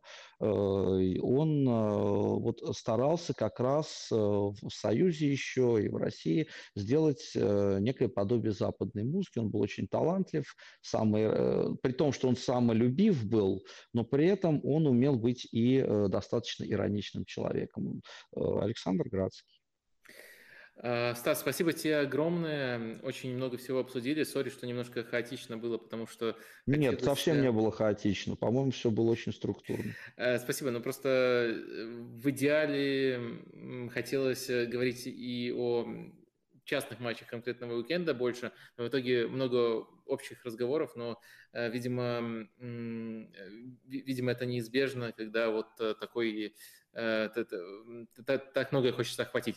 Ну, в общем, мне очень понравилась беседа. Еще раз тебе огромное спасибо. Ну и, наверное, опять этот традиционный ритуал проделаю. Напомню людям, что если вам понравилось, то можно поставить лайки, подписаться на канал. Вот такие понедельничные стримы с гостями я постараюсь делать регулярными и надеюсь, что ты еще через какое-то время заглянешь.